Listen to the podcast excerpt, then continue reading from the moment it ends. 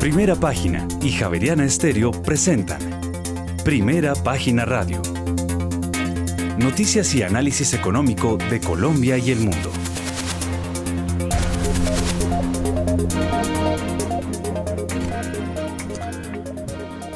Muy buenos días, son las 6 de la mañana y 3 minutos. Les damos la bienvenida a una nueva emisión de Primera Página Radio. Hoy iniciamos meses, miércoles primero de marzo del año 2023. Tendremos todas las noticias y el análisis económico de Bogotá, Colombia y el mundo hasta pasadas las 12 de hasta pasadas las 8 de la mañana mejor. Bajo la dirección de Héctor Mario Rodríguez y Héctor Hernández, hoy presentamos. En 2022 el Banco de la República arrojó utilidades por 1,77 billones de pesos, un 180,2% más que en 2021. Además, en la novena subasta de 2023 las tasas de los tres cortoplazos subastados cayeron 19 básicos frente a la octava colocación y se alejan del 13%.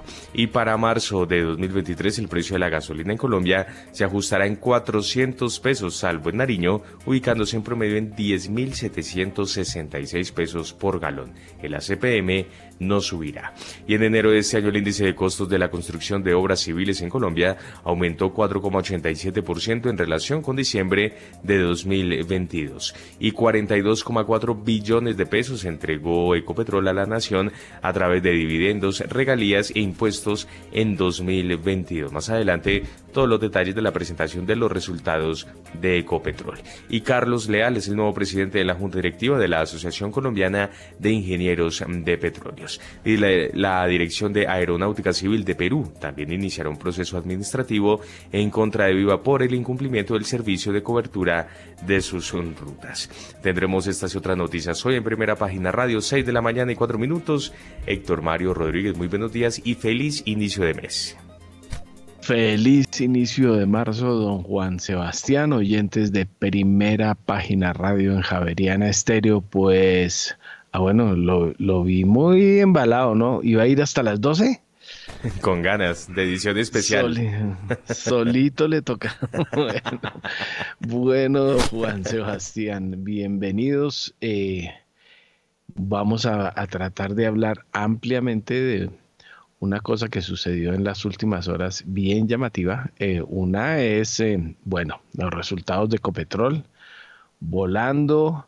Eh, es una circunstancia que se preveía y que además trae en estos momentos una de las mayores cajas para el gobierno, ¿no? 50 billones de reforma tributaria, creo que son 20 y pico las de la adición, más 33, eh, bueno, y lo que le toque de los 33 a, al gobierno de los resultados de Copetrol, es decir, que la cosa... Mm, mm, bueno, muy complicada, pero lo que yo quería llamar la atención, o quiero llamar la atención, es... Em, con eh, los resultados de las empresas del grupo empresarial antioqueño y una circunstancia que es la de los dividendos. Dividendos, ojo, que por muchos años la queja grande fue esa,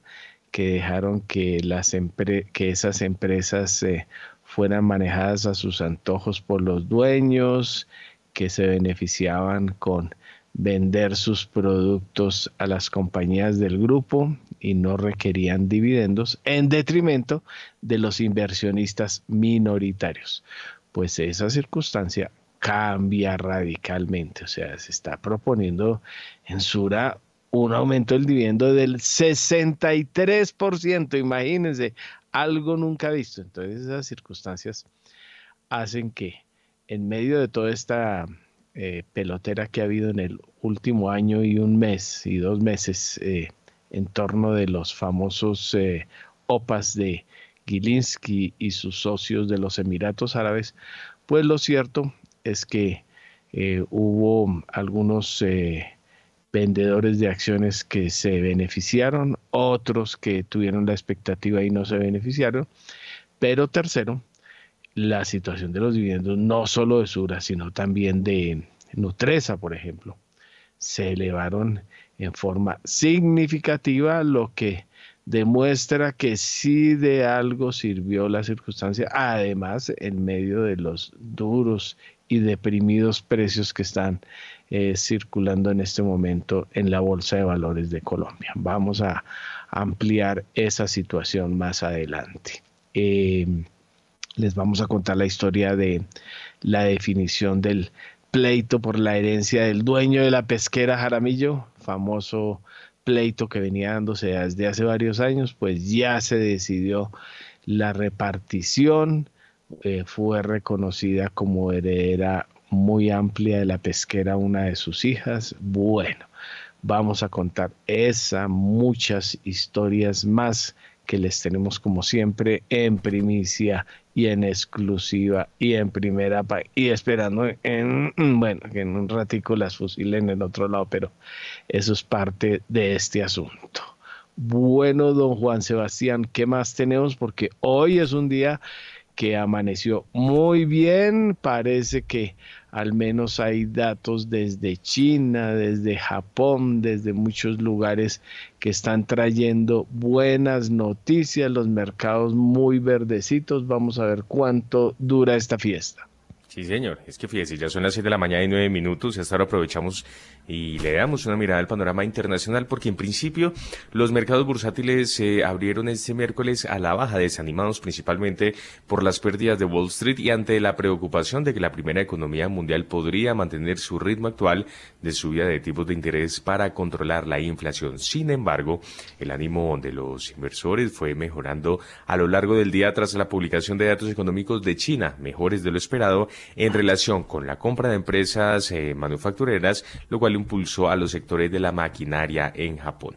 Pues hay que decir que las bolsas asiáticas se recuperaron hoy de un mínimo de dos meses y se encaminaron a su mejor día en siete semanas. Esto gracias a la dosis de optimismo que han inyectado en los mercados los datos que muestran que la actividad manufacturera de China se expandió al ritmo más rápido en más de una década. Esta madrugada se conocieron los PMI manufacturero en Japón y China, cuya actividad manufacturera creció al ritmo más rápido en más de una década. El dato oficial del PMI subió hasta 52,6 y el que elabora Caixin S&P Global hasta 51,6. Los dos por encima de lo esperado. Los mercados también fueron impulsados por las estimaciones de la consultora Creek, que indicó hoy que las ventas de obra nueva en China pusieron fin en febrero a 19 meses de caídas tras aumentar casi un 15% interanual.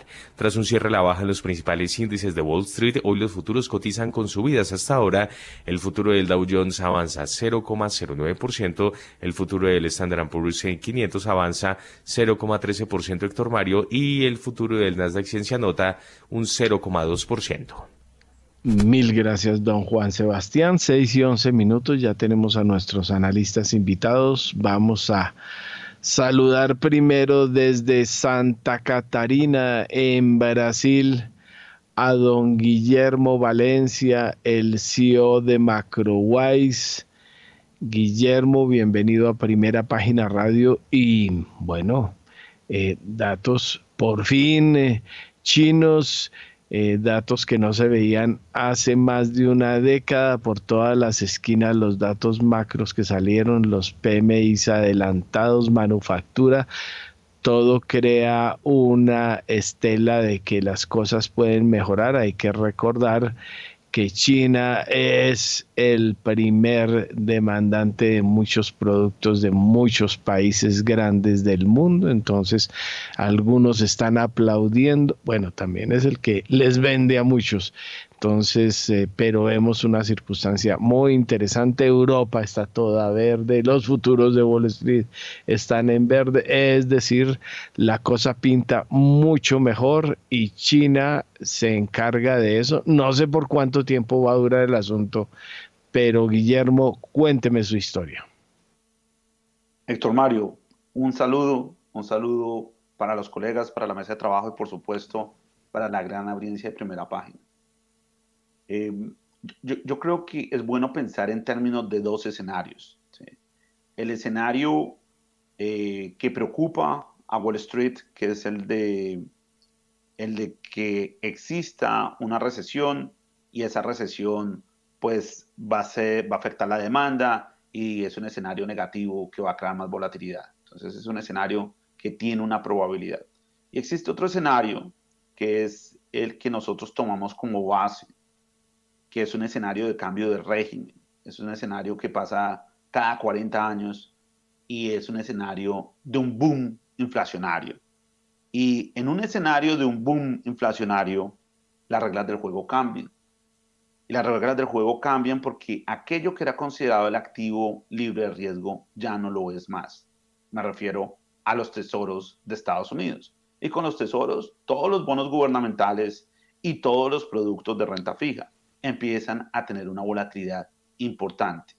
En un mundo que está definido por las reglas de una nueva guerra fría, hay demanda por commodities, hay demanda por tecnología, esos son los recursos que son escasos.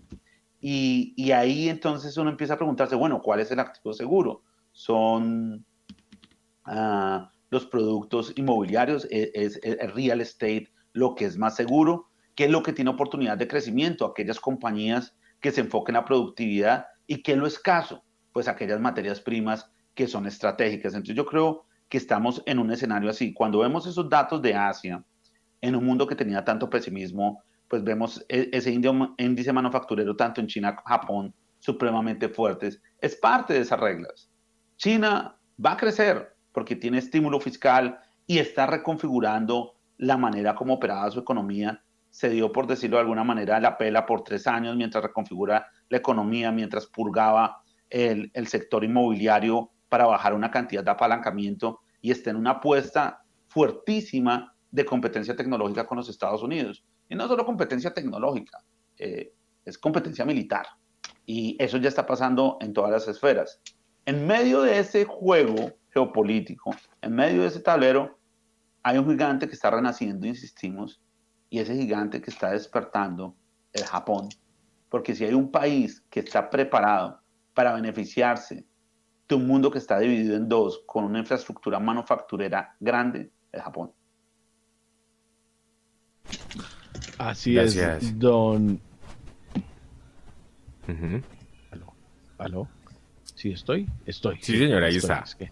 Mientras no vea el micrófono y yo aquí encendido me asusto. Bueno, eh, don Juan Sebastián, sí, vamos eh, con las bolsas, el resumen de las bolsas del mundo que están en verde fuertecito y mm, el petróleo. Sí, señor, así es, pero antes una recomendación porque Pay Asset Management fue la compañía pionera en traer el modelo de fondos de inversión inmobiliaria al país. Hoy se consolida después de 15 años. Aprenda más sobre inversión inmobiliaria en www.pay.com.co 6 y 15. En primera página radio, las bolsas del mundo.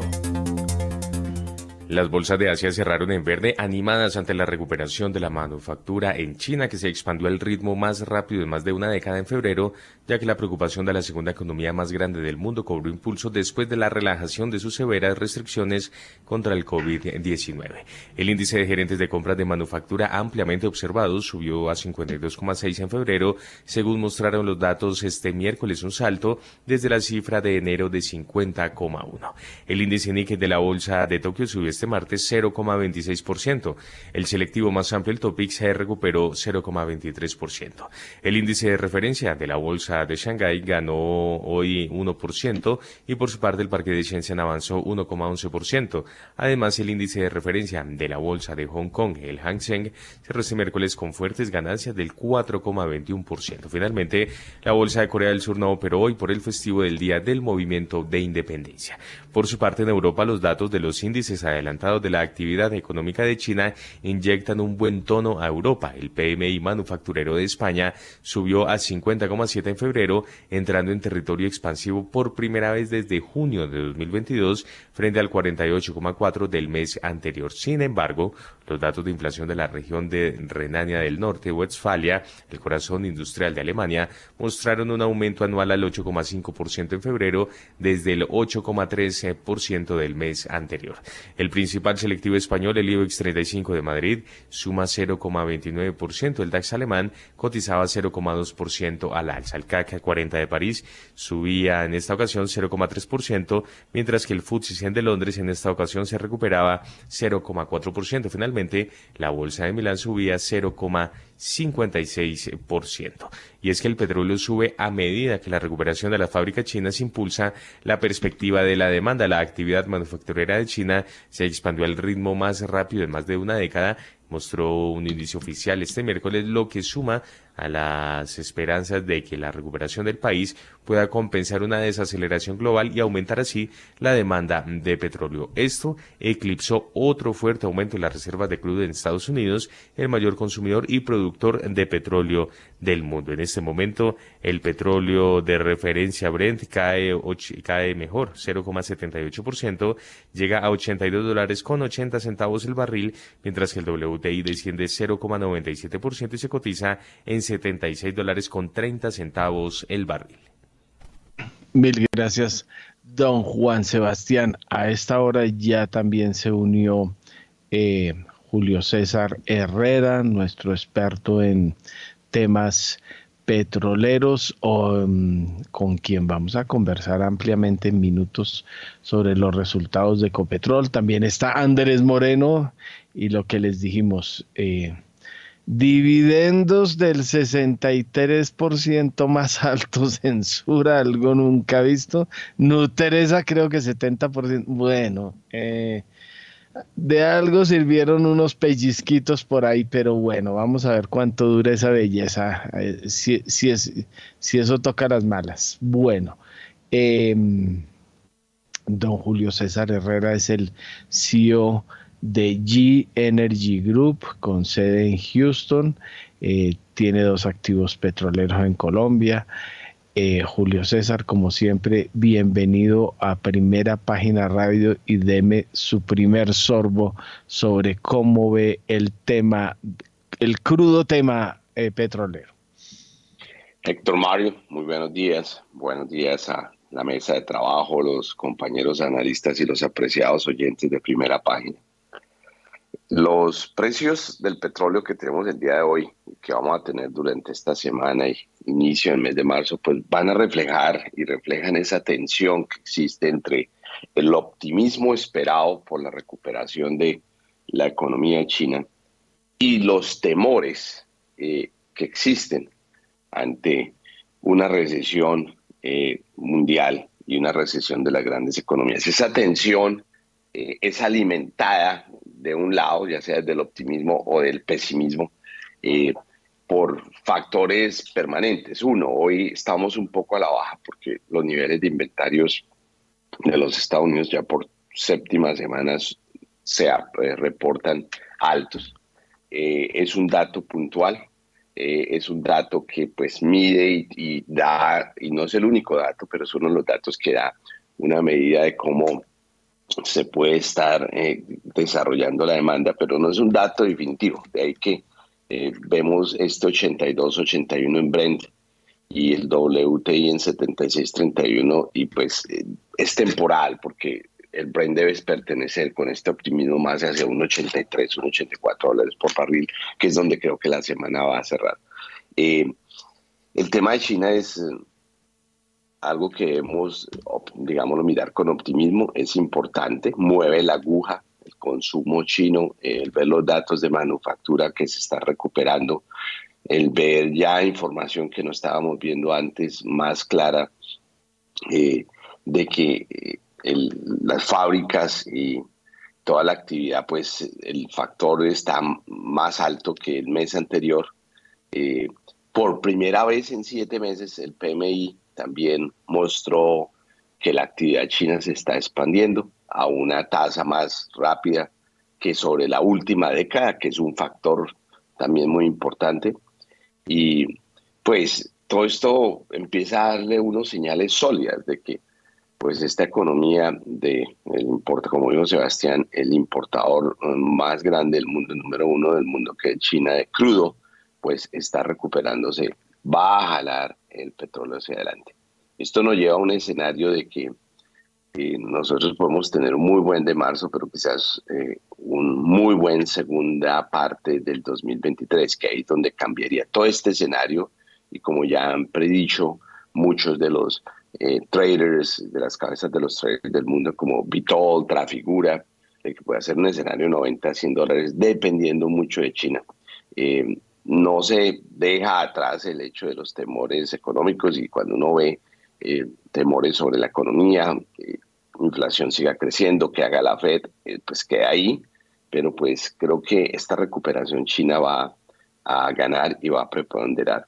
Eh, hay que esperar también que dice OPEC, porque la producción mm, muestra que el grupo combinado también en febrero incrementó en 150 mil barriles por día, eh, del mes anterior, o sea, más crudo colocó, pero es crudo que está absorbiendo el mercado.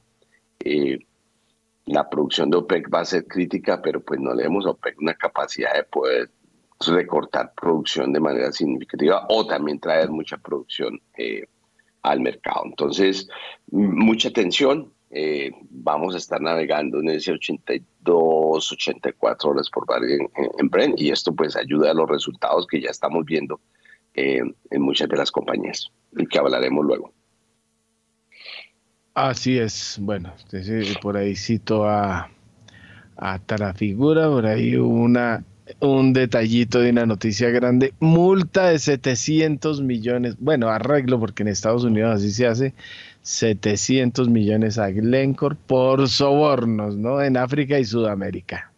Eso era obvio y se, y se veía desde hace rato. Bueno, em, a esta hora también está conectado eh, en nuestro analista invitado Arnoldo Casas, el director de inversiones y gestión de activos de Credicor Capital Colombia, economista con un MBA y especialización en finanzas. Don Arnoldo, bienvenido a Primera Página Radio y su comentario ya vio amanecer, bueno, muy entrada, muy entrada no, anoche, desde anoche tempranito salió, el, le salieron datos chinos muy buenos, no solo eso, no solo eh, el dato manufacturero, sino también veo nuevas obras.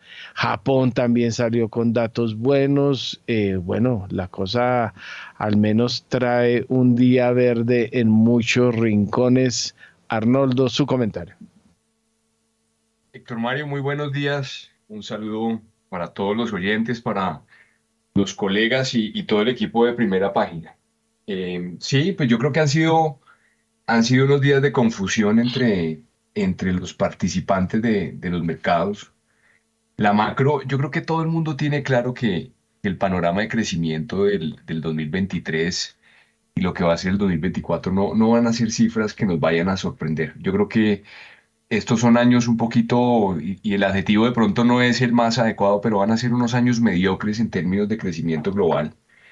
Eh, ha habido, digamos, sí, eh, esa pelea y esa pugna entre los, los bonistas, los tenedores de bonos y los mercados accionarios, porque cuando uno analiza de, de, cerca, digamos, lo que viene siendo el comportamiento de, ambos mercados, em, lo que uno observa es que el mercado accionario está más pesimista de lo que están los mercados de bonos, sobre todo en términos de crédito. O sea, digamos que el, la situación que hemos visto, y esto se correlaciona con todo el panorama de, China y la reactivación en los buenos datos que, usted ahorita mencionaba, eh, pues todo esto contrasta entre unos y otros, porque eh, las acciones vienen descontando unos, una desaceleración en las utilidades mucho más fuerte que lo que lo está haciendo el mercado de crédito, donde realmente, aunque ha habido, digamos, algunas alzas en las tasas de interés, eh, pues los mercados están separados unos de los otros. Eh, entonces, todos estos datos vienen confundiendo, pero, pero pues hay que celebrar que, que el, tema de la salida de, de las restricciones COVID, pues apuntan a que, a, que, a que vamos a tener un panorama o un aporte de crecimiento por el lado de China. Y, lo que mencionaban también es que había un, un, objetivo de fijar el, el crecimiento hacia adelante en una tasa del 5.5%, que eso pues para una economía como la, como la China es un, es, un, es un impacto fuerte y que muy seguramente también lo vamos a ver reflejado en el tiempo si es que esto se cumple, porque también hay que tener en, en consideración que los datos demográficos de China del último año nos han desalentado 100 millones de habitantes menos y, y esa eh, ese abismo demográfico que tiene hacia adelante, pues es algo que pone como en entredicho el cumplimiento de esas metas. Pero ahí vamos. Em, ese es mi comentario hasta el momento y espero no haberme extendido mucho. No, tranquilo. Eh, tranquilo que la, el comentario es bien recibido, don Arnoldo. Bueno, Andrés Moreno, em, su comentario de cómo ve el talante del mundo eh, y ya le voy a dar paso en breve, eh, ya que me va a ayudar con el tema de eh, que a mí me llamó mucho la atención, pues uno se pega mucho de utilidades, se pega mucho de vida, se pega mucho de ingresos, muchos anuncios, pero uno ve eh, dividendos, el tema, uno de los temas que llevamos un año debatiendo y que fue uno de los del comienzo cuando se anunciaron las sopas y le están dando la razón a Gilinski, o sea, que, que, no, que no guste, que no eh, sea de buen recibo por lo que venía ocurriendo en el grupo empresarial antioqueño, pero ahí de a poquito le van dando razón con dividendos en el asunto. Vamos primero con el mundo y ya le doy el cambio para ir con lo otro. Don Andrés Moreno Jaramillo. Gracias, Héctor. Buenos días a todos los analistas, buenos días a la audiencia y a todo el equipo de primera página. Bueno, digamos que ayer una jornada negativa ligeramente en Estados Unidos, hoy en Europa positivo y el mundo, sobre todo en Asia, cerrando arriba del 1%. Entonces, tiene buen impulso, Obviamente el discurso que hemos oído durante el último año de las tasas de interés y la inflación va a evaporarse este año. La guerra va a ser quién cae menos, quién toma más terreno. Algo muy parecido, no sé si parecido, pero en la misma circunstancia que teníamos antes de la pandemia, que aquí hablábamos todos los días de la guerra comercial. 2018-2019 que la guerra comercial, que las sanciones, que Trump, que China, que Estados Unidos, ahora se la pasan enviando globitos. Em, y obviamente llegó COVID-19 y cambió, digamos, todo ese discurso por recesión, ahora por inflación y tasas de interés. Entonces, obviamente, eh, tema geopolítico completamente cambiante, desafiante, eh, y los asiáticos con una muy buena, digamos, percepción de ser posibles ganadores de todo esto que, ha ocurrido. Em, bueno, esperemos que que sea para bien para todos, aunque no creo porque estos, estas guerras comerciales o estos eh, deseos de los países de ser superiores a los demás no siempre trae eh, buenas decisiones finales para los países, sobre todo emergentes como Colombia. Sin embargo, acá hay una cantidad de oportunidades. El mundo no es el mismo de hace tres o cuatro años. Estamos en marzo cumpliendo tres años de, esto horrible que nos ocurrió, que fue la pandemia. Em, y bueno, eh, ojalá podamos tener Ojalá Colombia pueda estar con los analistas, con los ministros, eh, con todos los genios que tenemos listos para poder entender cómo es el nuevo mundo y poder eh, mejorar las exportaciones, las importaciones, la productividad. Eso es lo creo que por lo pronto lo más importante. Mil gracias, don Andrés Moreno. Bueno, eh, don eh, Juan Sebastián, vayamos con las bolsas latinoamericanas, con las referencias y entremos en el mundo colombiano. Muy bien, pues ya son las 7 de la mañana y 31 minutos y antes una recomendación porque Banco Credit Financiera está evolucionando y ahora es Ban 100, aunque hoy se vean diferentes, siguen manteniendo su esencia y reafirmando su compromiso de trabajar por lo que los motiva cada día. Acompañan a sus clientes a cumplir sus metas. Conozca sobre sus alternativas de inversión y mucho más en www.ban100.com.co. Ban 100 al 100 contigo siempre. Vigilado Superintendencia Financiera de Colombia, 6 y 32. Las bolsas latinoamericanas en primera página radio. 6 de la mañana y 32 minutos y Wall Street terminó la sesión de ayer en rojo y el Dow Jones, en su principal indicador, bajó 0,71% al imponerse de nuevo la preocupación por la subida de los tipos de interés en Estados Unidos. El Standard Poor's 500 cerró con una baja del 2,61%, mientras que el tecnológico Nasdaq 100 finalizó con una caída del 1,11%. En la región, el índice Standard Poor's Merval de la Bolsa de Comercio de Buenos Aires cerró con un descenso del 1,20%. El índice Bovespa de la Bolsa de Valores de Sao Paulo bajó 0,20%. El índice de precios y cotizaciones de la Bolsa Mexicana de Valores cayó 3,31%, mientras que el índice MSCI Colcap de la Bolsa de Valores de Colombia bajó 0,94%. Además, el índice IPSA de la Bolsa de Santiago de Chile ganó 0,71% y finalmente el índice general de la Bolsa de Valores de Lima se recuperó tan solo 0,05%. Y hasta ahora nos vamos a revisar las principales principales referencias para la jornada de este miércoles, pero antes una recomendación porque atención amantes de los autos, les traemos una noticia increíble porque en el parqueadero de la entrada principal de Unicentro Bogotá llega del 2 al 12 de marzo el Cubo Motoriza, la feria donde podrás estrenar tu Mitsubishi o BYD de manera inmediata. En el Cubo Motoriza también encontrarás retoma de vehículos, accesorios y oportunidades financieras sin igual. Recuerda, el Cubo Motoriza, solo del 2 al 12 de marzo en Unicentro Bogotá, 6 y 33. En primera página radio, las claves de la jornada. Arrancamos a esta hora en Europa porque se destacan las ventas minoristas y la tasa de desempleo en Alemania, así como la concesión de hipotecas en el Reino Unido. A lo largo de esta mañana se han conocido datos del PMI de España, Italia, Francia, Alemania, el Reino Unido y la zona euro también el dato adelantado de la inflación de febrero en Alemania. En Estados Unidos, la oficina del censo dará a conocer su reporte de los gastos de construcción durante enero.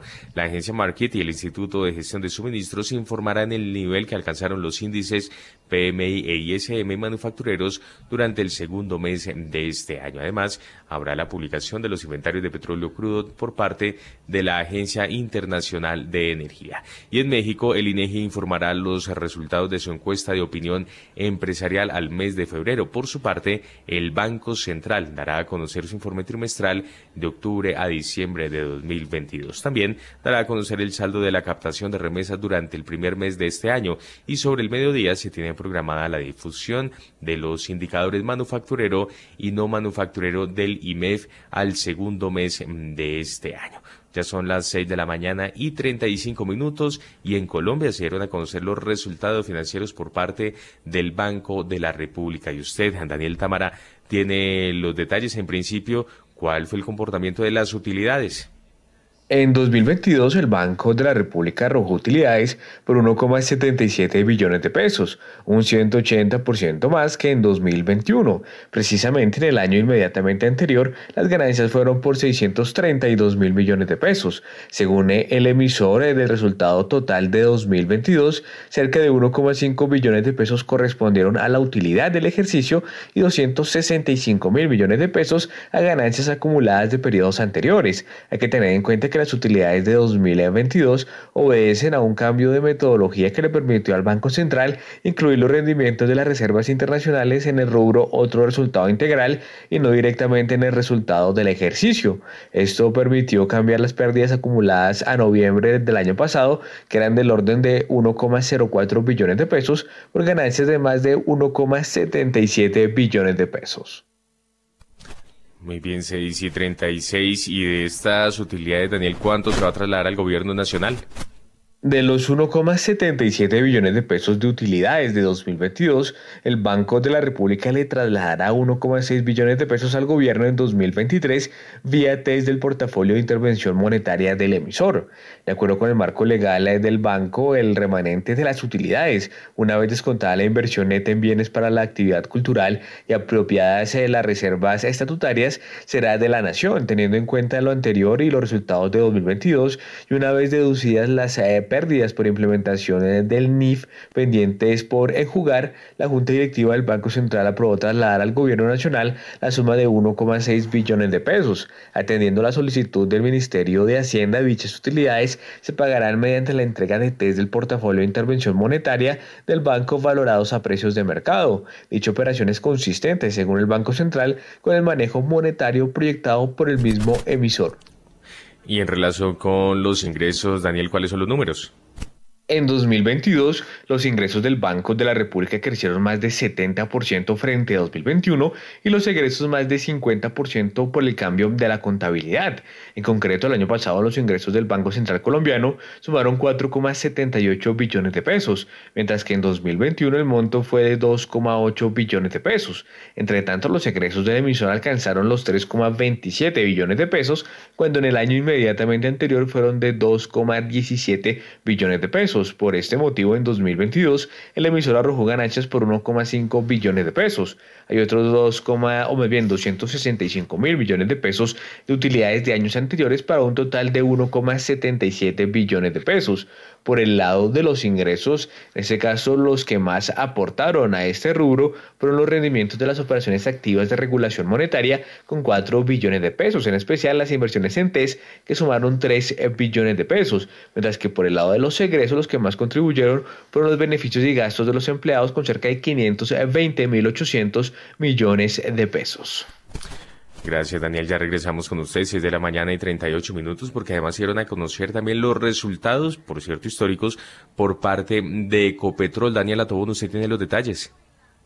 En el 2022, Ecopetrol entregó 42.4 billones de pesos a la nación a través de dividendos, regalías e impuestos frente a los 16.8 billones de pesos del 2021. Asimismo, entregó 2.1 billones de pesos a los accionistas minoritarios. Muy bien, y en relación con el patrimonio, ¿cuáles son los números, Daniela? El patrimonio total del Grupo Ecopetrol al cierre del 2019 fue de 119 billones de pesos.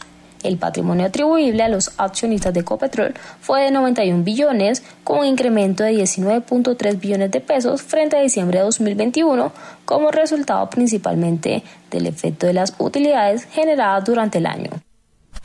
Muy bien, 6 de la mañana y 39 minutos. Seguimos revisando estos resultados presentados por Ecopetrol, que además tuvo una ejecución importante de las inversiones orgánicas en 2022. ¿Cuáles son los detalles? En el 2022, el grupo Ecopetrol ejecutó inversiones orgánicas de capital por 5.488 millones de dólares, ubicándose en el rango alto de la meta que tenía la compañía planteada para el 2022. Del total de las inversiones orgánicas del negocio de petróleo y gas, el 79% se ejecutó en Colombia y el restante 21% en Estados Unidos y Brasil. Muy bien, 6 de la mañana y 40 minutos. ¿Y cuáles son las cifras que usted tiene, Daniela, en relación con los ingresos por las ventas de Ecopetrol? Los ingresos por ventas acumulados de Ecopetrol al cierre del 2022 presentaron un aumento de 73.8% o de 67.7 billones de pesos versus 2021, totalizando 159.5 billones de pesos. Las ventas en Colombia, que representan el 51% del total, aumentaron 1.5% en el cuarto trimestre de 2022, mientras que las ventas internacionales, que representan el 49% del total, disminuyeron un 17.5% en comparación con el cuarto trimestre de 2021. ¿Y a cuánto ascendieron las utilidades, Daniela? Ecopetrol registró una utilidad neta de 33.4 billones de pesos. El grupo Ecopetrol finalizó el 2022 generando los mejores resultados financieros de su historia al obtener una utilidad neta de 33.4 billones de pesos, duplicando la del año anterior, y un EBITDA de 75.2 billones de pesos con un margen EBITDA del 47%. Muy bien, 6 eh, de la mañana y 41 minutos. Daniela, ¿y en relación con los dividendos? Ecopetrol pagaría dividendos de 593 pesos por acción. El proyecto de distribución de utilidades de la compañía propone, en concordancia con la política de dividendos vigentes, distribuir un dividendo ordinario de 487 pesos por acción, equivalente a un 60% de la utilidad neta de Ecopetrol. Adicionalmente, la Junta Directiva de la compañía, teniendo en cuenta el desempeño operativo y financiero, propone un dividendo extraordinario del 13% equivalente a 106 pesos por acción para un total de dividendos de 593 pesos por acción, el más alto en la historia de la petrolera colombiana. Muy bien, Daniela. Y por otra parte, usted tiene cifras eh, de producción de Ecopetrol. Ecopetrol cerró el año 2022 con una producción de 709.500 barriles de petróleo día, de acuerdo con la compañía, esta cifra superó las expectativas y se incrementó un 4,5% frente al año 2021. Bueno, ahí vimos todo el resumen, mucha cifrita menuda, hay que tratar de coger esto y explicarlo porque pues son resultados históricos, eh, resultados que tienen que ver también mucho con el precio del petróleo, y la primera pregunta para Julio César, obviamente que él tendrá su análisis general eh, sobre el asunto, es lo mismo que hemos venido diciendo en los últimos años sobre Ecopetrol, especialmente pues después del 2014 y 2015 tan nefastos eh, para los precios del petróleo, las cosas han tomado un nuevo vuelo eh, por otras circunstancias actuales pero uno ve bollantes, eh, excesos, utilidades, dividendos, un poco de gente aplaudiendo en medio de una coyuntura bastante complicada que viene por la transición energética, pero segundo también porque hemos visto y creo que lo reitero Julio César que Ecopetrol muchas utilidades, mucha cosa, pero no baja la deuda. Aló, Héctor. Adelante, don Julio César. Sí, señor, estudiando los resultados anoche eh, y la información que publicó, que es oficial en este momento Ecopetrol, pues haciendo la disección de los números, uno llega a muchas conclusiones. Primero que todo, debemos alegrarnos todos por tener unos resultados, pues, con una utilidad que es de este nivel, porque eso es bueno para Ecopetrol, bueno para el país, bueno eh, para el gobierno colombiano, principal accionista, porque es, retornos. Eso hay que dejarlo claro. Lo segundo que quiero decir es cuando uno mira los datos técnicos, que espero compartirlo en parte de mi análisis, pues uno sí ve un ecopetrol que tiene unos fundamentos desde seguridad industrial, eh, descarbonización, eh, su capacidad renovable, su inversión social muy grandes y que todos solo demuestran crecimiento del 2019, 2018 hacia acá. Eh, y, eso habla de la estructura, del fundamento, del caparazón que Ecopetrol tiene. Y pues un resultado, un entregable, eso pues no son los resultados pues financieros. Y hay cosas que andan muy bien en Ecopetrol. Yo, yo cito algo que pues van a ver en la primera página, que es el, el, TRIF, ¿no? La gente dirá, bueno, ¿qué, ¿qué, es el TRIF? ¿A qué se refiere eso? Y es, eh, es un índice que muestra eh, cuántos trabajadores pueden tener lesiones por cada 100 empleados que uno tenga trabajando durante un periodo de horas estimadas, digámoslo, 8 horas al día. Y Ecopetrol, desde el punto de vista de protección de la vida, pues está en un punto 33. Su TRIF, su índice de eh, lesiones, pues solo ha bajado por el cuidado, por el buen soporte industrial que se ha hecho y eso habla de Ecopetrol. Su pregunta específica, eh, y vamos a analizar los resultados, son números muy grandes desde el punto de vista de utilidades, eh, de tomar unos ingresos, reducirle los gastos y llegar a una utilidad. Y recordemos que los dividendos se reparten a partir de las utilidades. Pero una de las preguntas que hay usted es, bueno, ¿cómo se traduce esa utilidad en caja? Porque realmente el que manda es la caja, eh, por el tema que usted me toca, la deuda de Ecopetrol, y viendo eh, las utilidades tan altas, eh, pues habría que mirar el, fuentes y usos de Ecopetrol. Parte de, esa, de ese dinero pues se va obviamente en el CAPEX que se invierte, se entregan dividendos, eh, pero esa, esa deuda que tiene Ecopetrol pues refleja de que pues la caja no es que esté tan bollante, porque si estuviera bollante no se tendría una deuda pues del nivel que tiene ahorita Ecopetrol que está, digámoslo, en el sitio no de exageradamente alarmante, pero que pues es una deuda que sí ha crecido eh, significativamente y que pues hay que ver cómo evoluciona, porque Ecopetrol no tenía ese nivel de endeudamiento en el pasado. Entonces, eh, muy buenos los resultados a celebrarse en esa reconciliación de utilidad versus flujo, caja neta. Eh, hay factores y, y, digámoslo, piezas, ladrillos que se mueven que pues aún, aún no entendemos. Y, y pues lo que yo sí puedo hacer al extrapolar en análisis es que eh, realmente el consumo de gastos que tiene Ecopetrol es alto, sus overheads son altos, eh, el servicio, la deuda es alta que se comen muchas de esas utilidades y al final del día es como cuando uno le pagan, sí, el sueldo, me gano tanto dinero, pero entonces me deducen para seguridad social, para esto tengo que pagar la cuota y uno dice, bueno, ¿cuánto me quedó? Y sucede que a veces le quedó muy poquito. Yo creo que es lo que le está eh, pasando al Copetrol. Eh, y pues ha cumplido con sus obligaciones, sigue haciendo inversiones grandes, pero eso es una señal que es preocupante porque esas utilidades se evaporan y no está quedando suficiente caja para poder eh, servir a, esa deuda. Eh, los últimos pasos que ha dado Ecopetrol y los que dará, pues va a, si se sigue va a pagar dinero a un precio alto en dólares generalmente, que es lo que hay que tener cuidado, no es en pesos. Y pues eh, Ecopetrol tiene unos atributos muy grandes y parte de los secretos de Ecopetrol cuando uno entiende el Financial Framework es que Ecopetrol vende un commodity que se vende en dólares pero nos reporta los resultados en pesos. Entonces, no solo el precio le ayuda, pero hay algo que se llama TRM. Cuando uno mira, y ahorita que haga yo el análisis, la TRM que hemos tenido, pues Ecopetrol debe volar, y no por quitarle crédito a la buena gestión, pero tenemos que también ser transparentes y explicarle a los oyentes de que deberíamos tener unos resultados muy altos como los que tenemos porque Ecopetrol y el país nunca ha tenido una TRM tan alta como la que tenemos ahorita, cerca de 5 mil pesos.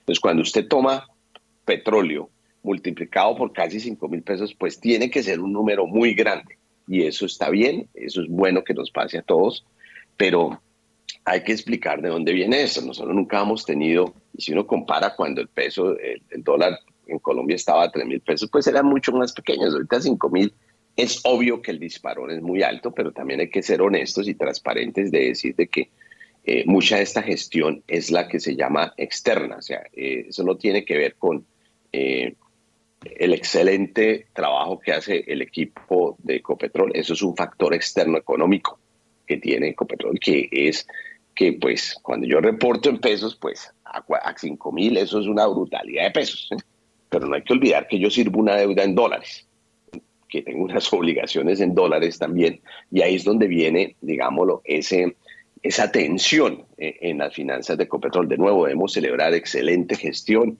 digna de aplauso, pero hay unas realidades financieras que pues se ven reflejadas en los cuadros que nosotros tenemos aquí, Héctor Mario.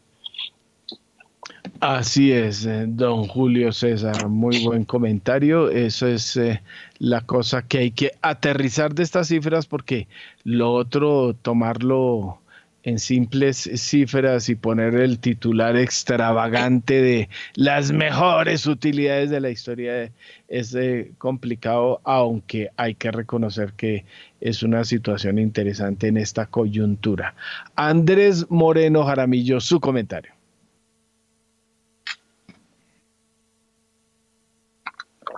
Bueno, estaba en mute. Tranquilo. Bueno, 255 mil accionistas que tiene la petrolera todavía, la mayoría, el 90% con menos de mil acciones, van a recibir un gran dividendo. O sea, si usted tiene mil acciones, va a recibir 530 mil pesos. Eso es un platal impresionante. Es una rentabilidad del dividendo del 23% más o menos. Em, y eso demuestra varias cosas. Lo primero, la empresa va a repartir fuerte dividendos y pues todos sabemos que el gobierno va a recibir muy buena plata. Ojalá se den cuenta que lo que vayan a recibir en el 2024 lo tienen que construir en el 2023. Que si quieren repetir esos resultados o mejorarlos, no solamente depende del entorno de la empresa, sino también obviamente internacional, pero si hacen bien la tarea dentro de la compañía, la fortalecen, eh, la guían hacia el futuro van a poder tener muy buenos balances. Claro, viene una transición energética que no va a ser ni de uno ni de tres años, ni el periodo de Petro, ni en el siguiente periodo de quien sea. Eso se demora mucho tiempo. pero la compañía hay que protegerla porque ahí hay valor, ahí hay caja, ahí hay impuestos, hay utilidades, hay trabajo. Y, y hacer una compañía del Estado debería ser una prioridad su maximización de utilidades. No solamente porque es del Estado, sino también hay unos privados ahí muy importantes. Entonces, eh, nos demuestra lo otro, es que la acción está absolutamente subvalorada, con toda la razón, con toda la razón. Hace poco, eh, lo habíamos comentado, Mauricio Cárdenas Santa María hizo un trino diciendo que el dólar debería estar en Colombia 3.700, 3.900, que realmente sí está 800 pesos arriba por una prima de riesgo por los temas de exploración y explotación petrolera. Y ese tema de la devaluación no solamente nos ha traído inflación, que afecta a los más pobres, sino también nos ha traído la propia devaluación, nos quita el poder adquisitivo en el extranjero y las personas más pobres son las más afectadas. O sea, genera más pobreza y más desigualdad esa política y esa mentalidad de Irene Vélez y de Petro en cuanto al tema de hidrocarburos. No es el momento de ser así. Bueno, pero entonces volviendo a la realidad, claro, ningún inversionista serio se va a meter a un país donde eh, se está es no buscando el bien común, sino se está buscando la politiquería. Ecopetrol hoy está en el premarket subiendo 6%. Aquí en Colombia debería también subir una cantidad, pero mucho cuidado, es un dividendo muy agresivo. No sé cómo lo paguen, normalmente lo pagan en una cuota, Ojalá lo paguen en dos. Si lo pagan en una cuota, la volatilidad que va a tener esa acción en el mes de abril, que es donde normalmente lo pagan, va a ser una locura. Si lo pagan en dos cuotas, que ha pasado, 2008, 2009, hicieron varias cuotas, sino que eran muy pequeñas, entonces decidieron unificarlas a una sola. Pues la volatilidad va a ser eso del 10%, que también es una barbaridad, pero no a los niveles que podría llegar eso. Entonces, algunas personas yo he visto que dicen, quiero comprar Ecopetrol. Sí, lo pueden hacer, va a haber volatilidad de aquí al pago de dividendo. Eh, está barata la compañía, si no le tiene miedo a Petro, hágale, compre acciones, están muy baratas, son precios del año 2008 y la mayoría del mercado, que ahorita si quieren hablamos de eso, están a precios del año 2008. O sea, lo que pasó con Corfi Colombiana y Bogotá ayer en la bolsa esa vaina yo creo que nunca la había visto. Entonces, eh, muy bien por Ecopetrol, claro, examinar los balances. A mí me gustaría que siguiera el presidente de Ecopetrol. Lo van a cambiar. Ojalá llegue uno mejor. No podemos criticar todavía porque no sabemos quién va a llegar. Pero sí es claro que Ecopetrol está haciendo un programa de recompra de bonos y ojalá eh, baje un poco su nivel de deuda. Así es, eh, don Andrés Moreno Jaramillo y también Vamos con el comentario de Arnoldo Casa Senado de Crédito. Pues Héctor, creo que ya han sido muy bastante completos los comentarios de, de los anteriores colegas y nada, solo para complementar, yo, yo sí esperaba un dividendo un poquito más alto, aunque no es un dividendo despreciable. Eh, sí, sí pensaba que iba a estar más por el orden de los 700 pesos el, dividendo por acción. Eh, y, y, sobre este tema yo creo que hay que recordar el tema de la, de la empresa, en su momento la empresa de Energía Bogotá, que ni siquiera era Grupo Empresa de Energía Bogotá, porque también estuvo y fue víctima, digamos, de, de, digamos, del, no del tuiteo, pero sí de los comentarios eh, alrededor del gobierno. Yo creo que en ese momento, y ustedes lo recuerdan, si uno le quita las los dividendos a la, al Grupo Empresa Energía Bogotá, la acción cuando eh, el presidente Gustavo Petro entró a la alcaldía y prometió fusionar a todas las empresas del sector eh, del distrito, la acción cayó casi a 720, 780 pesos. Eh, y al final los negocios pues valen por la capacidad que tienen de generar utilidades. Y hoy, aunque está digamos un poquito en amenaza el tema eh, futuro, yo sí creo que, que la dinámica de Ecopetrol no debería cambiar de una manera drástica en el mediano plazo. Eh, ojalá dentro del gobierno corporativo y dentro de las personas que tomen el control de Ecopetrol, pues haya una disciplina de administración y que, y que esto propenda por tener una compañía que de verdad se pueda dibujar en el largo plazo y no, y no solamente en el corto porque, porque el tema petrolero, pues es, todos sabemos lo que va a terminar pasando. Yo creo que pensar en el futuro y pensar en la, en la, en la sustitución eh, no está mal, pero está muy mal dejar la fuente de ingresos del presente. Yo, ojalá que en el equilibrio de las personas que vayan a tomar el control y la administración de la compañía, pues haya ese, ese profesionalismo. Me parece que, el tema del Grupo Empresa Energía de Bogotá eh, funcionó de manera muy efectiva, eh, justamente porque había un capital institucional ahí de otros inversionistas.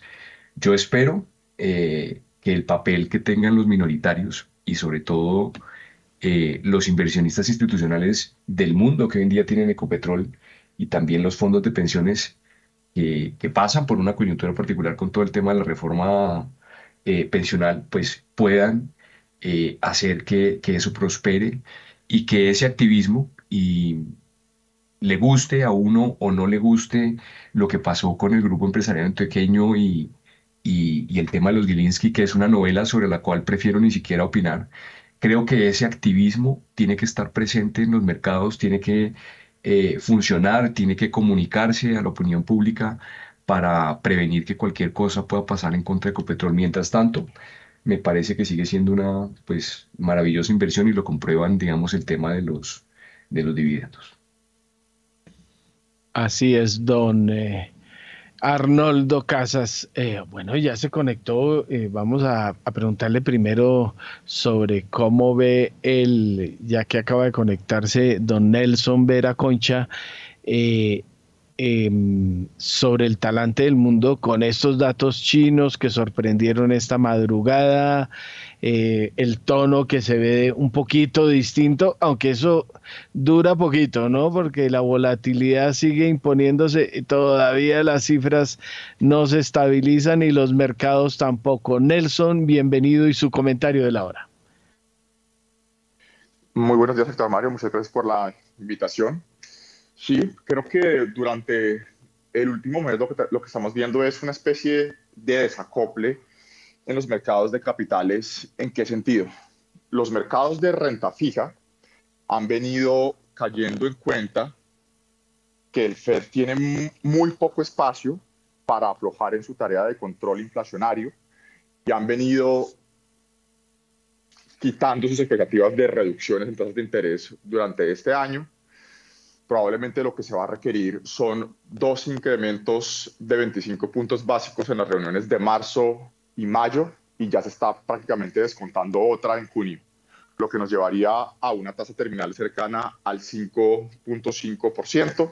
Hemos venido discutiendo cómo los datos inflacionarios no han salido bien. El deflactor del consumo del viernes pasado en el punta a punta a niveles cercanos al 7% otra vez repuntó los, la inflación de los bienes sigue descendiendo como cabía esperando los efectos estadísticos de año atrás, pero la inflación atrincherada en los servicios todavía sigue sugiriendo inflaciones en el rango 3,5, 4,5% en el mediano plazo, queriendo decir que el trabajo monetario todavía no está hecho y la pedagogía que tiene el Banco Central acá en los Estados Unidos es precisamente tratar de a clarificar que un aterrizaje suave es muy complicado de lograr y probablemente lo que se va a requerir para contener la, la inflación en su meta de largo plazo a 18 meses vista es un poco de dolor macroeconómico en términos de la tasa de desempleo, que hoy es un mercado laboral que está es estrecho, que está con mínimos en la tasa de desempleo de 3,4, 3,5%, los mínimos durante de las últimas dos ah, décadas. Se crean sustancialmente puestos de trabajo a ritmos de 250 mil, más de 500 mil en el punta a punta del mes de enero. Así que hoy día lo que tenemos es una, una economía que todavía en su mercado laboral recalentada, por ende una presión inflacionaria que se dé menos de lo, de lo esperado y por ende una política monetaria que todavía falta mucho trabajo eh, por hacer. El problema es que como, como ocurre con estos temas es diferente donde estamos de hacia dónde vamos, ¿cierto? Y puede pasarle ahí sí como al coyote que sigue corriendo por el barranco y cuando se da cuenta que está en el barranco es ya muy tarde y está 30 metros después de ese abismo. Y eso algo lo estamos viendo tanto en las cifras de inventarios que lucen ya elevadas, eh, muchas firmas puntuales, aparte del sector tecnológico, están viendo cómo probablemente han sobrecontratado en la pospandemia, han sobreestimado sus demandas en muchos eh, temas puntuales. Entonces, hoy donde estamos, una economía que ha mostrado mucho mayor robustez donde estamos, hacia dónde vamos, yo la verdad creo que todavía arraigarse a esa esperanza del aterrizaje suave, no en el año 2023, porque probablemente no va a ser en el año 2023, sino en el año 2024, es todavía un poco ingenuo y termino entonces con la dicotomía renta fija, renta variable. Eso pareciera ser que el mercado de los bonos ya lo está descontando. Me parece que el mercado de renta variable todavía está un poco eh, optimista en sus valoraciones, en sus estimaciones del crecimiento de las utilidades de las firmas listadas, así por ahí puede, puede provenir, un poco más de, de tensión en la renta variable. Muy bien, gracias Nelson. En este momento son las 7 de la mañana y dos minutos. Pausa comercial. En primera página radio ya volvemos.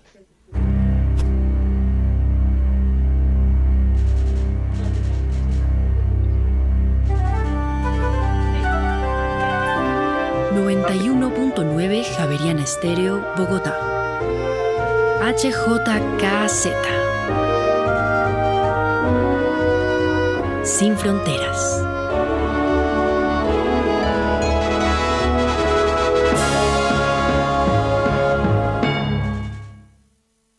Banco Credit Financiera ahora es Ban 100.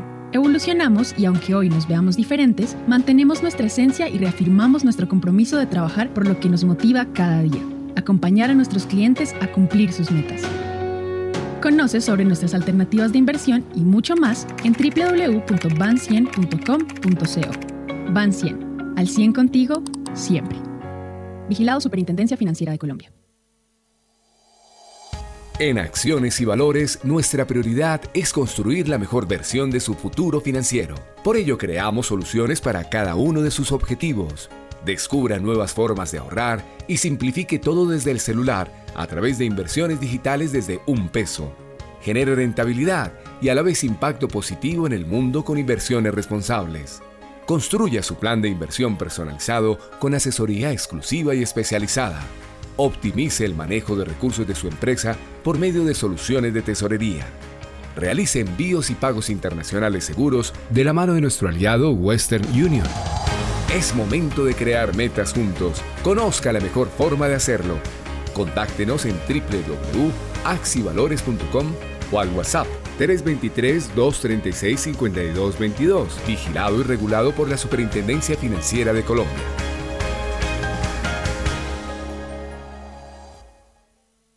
Nadie te da más apoyo en el logro de los objetivos de tu negocio que Movistar Empresas, porque nos comprometemos como aliados de nuestros clientes, ayudándolos a tomar decisiones de forma efectiva y oportuna a través del análisis de los datos para que sus negocios lleguen más lejos. Descubre todas nuestras soluciones digitales en movistar.co/empresas o escríbenos al WhatsApp 316-606-6666, opción 3. Aplican términos y condiciones.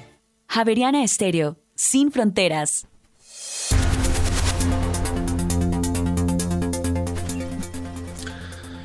Ya tenemos en Colombia las 7 de la mañana y 5 minutos. Continuamos en primera página radio y atención porque en febrero el índice de gestores de compra manufacturero de la zona euro bajó a 48,5 en línea con las expectativas. Cabe señalar que el pasado 21 de febrero se hizo una primera estimación del PMI manufacturero de la zona euro que se ubicó en 48,5 por lo que los analistas del mercado esperaban que se mantuviera esta cifra en la lectura de este miércoles. Cabe recordar que el PMI del sector manufacturero de la zona euro en enero fue de 48,8 por lo que el dato de febrero arroja una leve caída. Reiteramos entonces en febrero el índice de gestores de compra manufacturero de la zona euro bajó a 48,5 en línea con las expectativas del mercado. Mil gracias, don Juan Sebastián. Eh, bueno, Julio César Herrera, antes de que se me huele, déjeme los mensajes claves sobre los resultados de Ecopetrol. Héctor Mario, quiero hacer dos cosas porque creo que estos excelentes resultados ameritan dar un poquito de granularidad. Uno, hablar de las cifras en sí, técnicas y financieras, y la otra, me tomé el ejercicio de comparar a Ecopetrol contra los resultados que han tenido las otras compañías, los mayors, para que veamos nuestro orden de magnitud y no perdamos la visión mundial de dónde estaca o dónde queda Ecopetrol con respecto a los demás. Mire, temas que Daniela ya mencionó, pero que hay que destacar eh, con respecto a, Ecopetrol. Eh, las refinerías que vemos y en este trimestre y en el año se ve una utilidad que ayudó mucho a esos 33 mil millones de pesos, miles de millones de pesos, es que el downstream trajo una eh, utilidad muy importante, 4.686 miles de millones de pesos. Eh, es una cifra importante. El downstream de Ecopetrol viene de perder dinero. Yo no veía números positivos desde el 2019 por impairments, por el tema de castigo reficar, eh, el mercado de los combustibles. Eh, es más, hubo utilidad en 2019, el 2017 y de resto han sido pérdidas. Yo no recuerdo, tengo los números hasta 2014. Entonces hay que darle un aplauso al downstream de Ecopetrol, que esos 33 mil trajo 4.686. El midstream, que son los oleoductos, sigue en plano con respecto, porque pues a eso el precio del petróleo directamente no lo impacta. Mientras que el upstream, que es la producción y comercialización de crudo y petróleo, pues uno ve esos 33 mil millones, 23 mil son el upstream de Ecopetrol 4.400 el, el, el midstream y el downstream 4.686. Y hay que hablar de ISA. ISA ayudó a esos 33.406 en 674 eh, millones, eh, miles de millones. Eh, entonces, pues es pequeña. ISA, mm, con respecto al año anterior, incrementó sus utilidades, pero pues no es la gran parte de Ecopetrol. Y eso también hay que entenderlo cuando hablamos de transición. ¿Va ISA a poder reemplazar los las utilidades de Ecopetrol, pues muy claro que no, porque realmente es muy pequeña la utilidad que trae.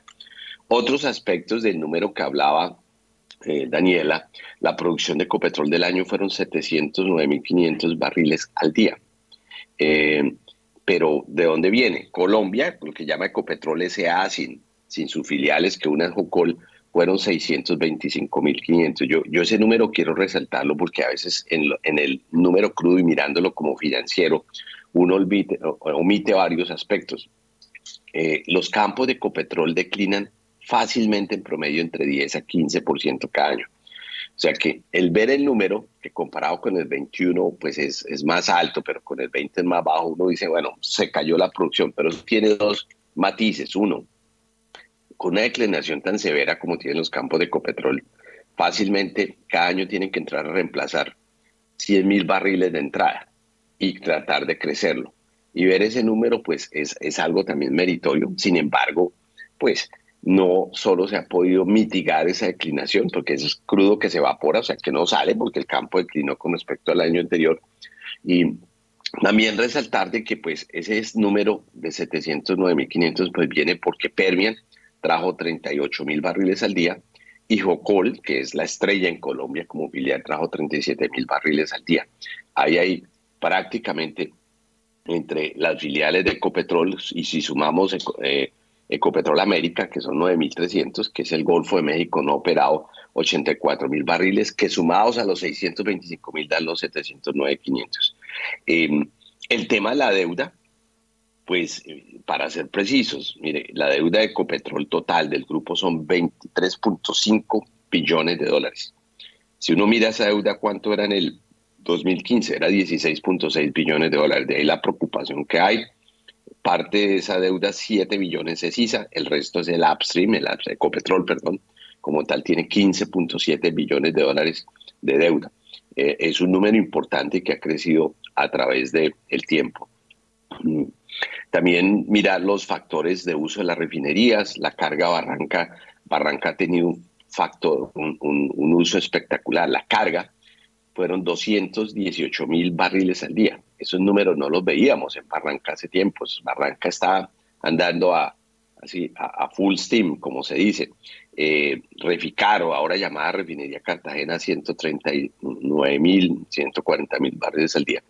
Y por último, eh, hay que reconocer que esos resultados vienen de dos variables eh, externas. El precio Brent del año 2022 fueron 99 dólares con barriles, eh, por barril, y eso no hay que olvidarlo. Si uno mira hacia atrás, el Brent promedio del 21 fue 70 dólares con 90, el 20 43 con 20. Y, y si uno va, se vuelve hasta el 2015, venimos de 53, 99 dólares por barril, más una TRM promedio de 4.255 pesos por cada dólar que se vendió el crudo, pues son cosas que no hemos visto antes y son dos factores económicos externos que nos ayudaron mucho a obtener pues estas utilidades de 33.406 millones de dólares.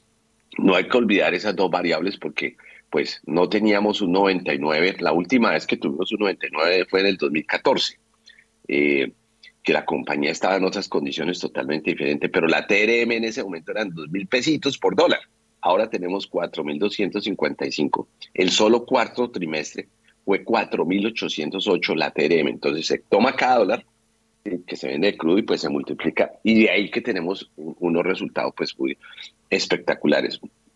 Muchas cosas a resaltar pues en los números, una buena, eh, digámoslo, estructura de la compañía. Eh, me preocupan los costos, yo creo que a Ecopetrol hay que seguirle mirando los costos. Eh, hacia dónde va, pues con inflación en el mundo que no es fácil de, de controlar, su mismo costo de ilusión y su costo de levantamiento y sus overheads son algo que hay que revisar periódicamente. Gracias. Mil gracias, don Julio César Herrera, por su comentario. Oiga, y antes de que también se nos vuelva Andrés Moreno Jaramillo, venga, redondemos el comienzo de este programa que había que resaltar. Eh, parte del, lamento que había sobre el manejo del grupo empresarial antioqueño, eh, hay que recordar que aquí lo advertimos primero en la famosa precampaña de Daniel Quintero con el famoso queso y otras cosas antes de ser alcalde, cuando, cuando era bueno, porque eso es cuando, cuando se vuelven funcionarios, eh, la embarran. Pero el asunto era que eh, puso algunas heridas en la llaga, eso causó mucho escosor en Antioquia sobre el manejo del grupo empresarial, pero se centró mucho en la circunstancia de que los inversionistas que habían metido su dinero en las acciones del grupo habían resultado golpeados duramente, esencialmente por el tema de dividendos. Parte de lo que se ha venido haciendo en el último año en medio de las sopas y, demás es un debate sobre cómo hacer que esas empresas vuelvan a darles a quienes creen en ellas. Eh, Andrés Moreno tiene mejor esas cifras que uno, pero la Nutresa, bueno, Argos menos, pero Sura, eh, tienen un accionariado muy importante, además de años, que se ha sentido muy golpeado por la circunstancia de manejos dividendos, pero ya viendo anoche, anoche vi Sura 63%, Nutresa, usted debe tener mejor certeza sobre cuánto aumenta el dividendo. Cuénteme esa historia, don Andrés Moreno.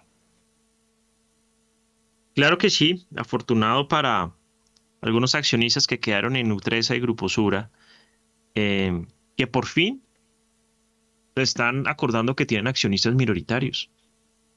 En los últimos 13, 15 años eso no ocurría.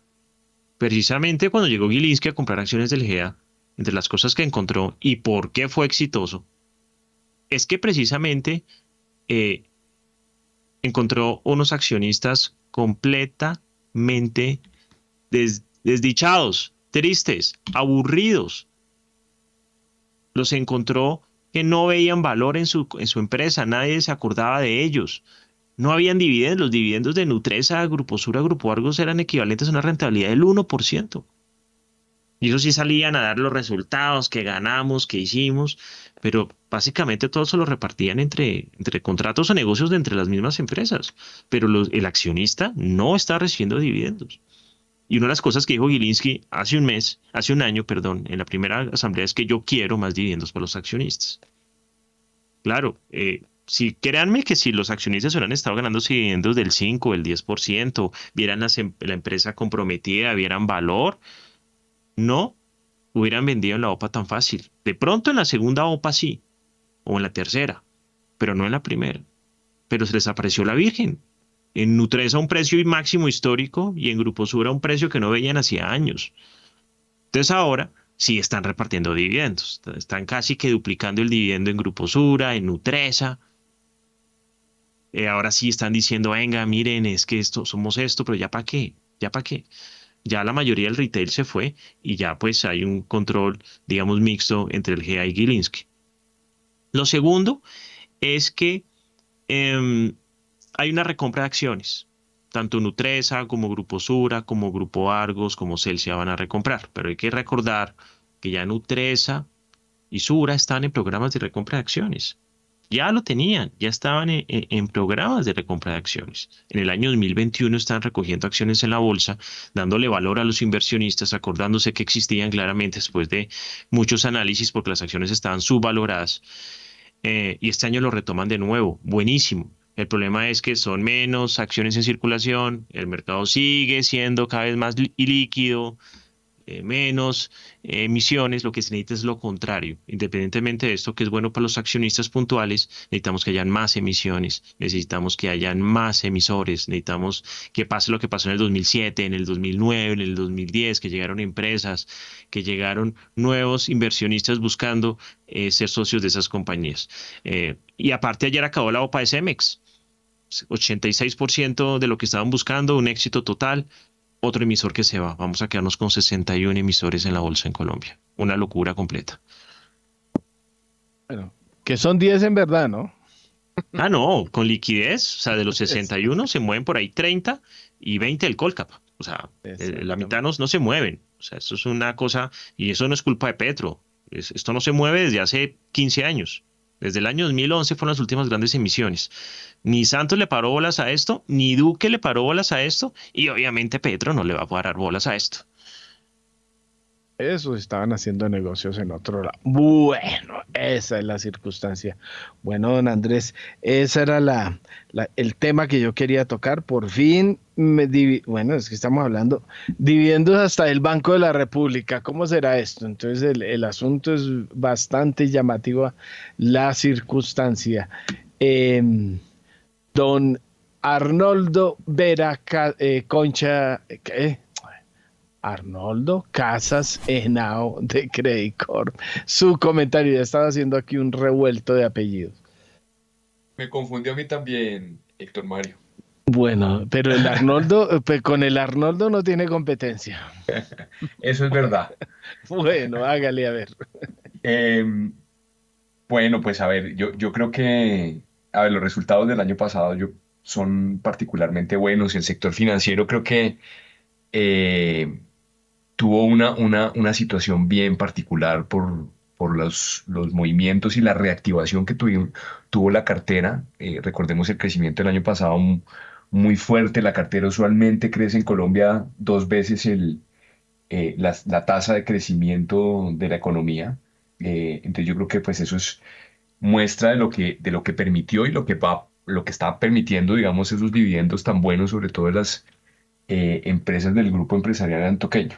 Eh, otra historia va a ser este 2023, donde pues eh, por supuesto tenemos una tasa de crecimiento de la economía colombiana muy eh, modesta, ¿cierto? Por darle un adjetivo suave al asunto y donde la cartera no va a estar creciendo igual, donde estamos teniendo una ralentización, digamos, de las cifras, digamos, micro, si vienen mostrando una desaceleración y sobre todo para el tema del negocio financiero no va a estar tan fácil, porque no hay tanto apetito por el crédito por los niveles de tasas de interés que tenemos, que además están pues eh, determinados por la inflación y el compromiso que hay por mantenerla. Entonces yo creo que, bueno, por ese lado, eh, pero hacia adelante yo creo que desde el ángulo fundamental, pues tenemos muchas cosas que están pasando, ¿no? El, el tema del control de las tarifas y y los cambios regulatorios afectan todas las compañías de servicios públicos, el tema del crecimiento de la cartera los bancos,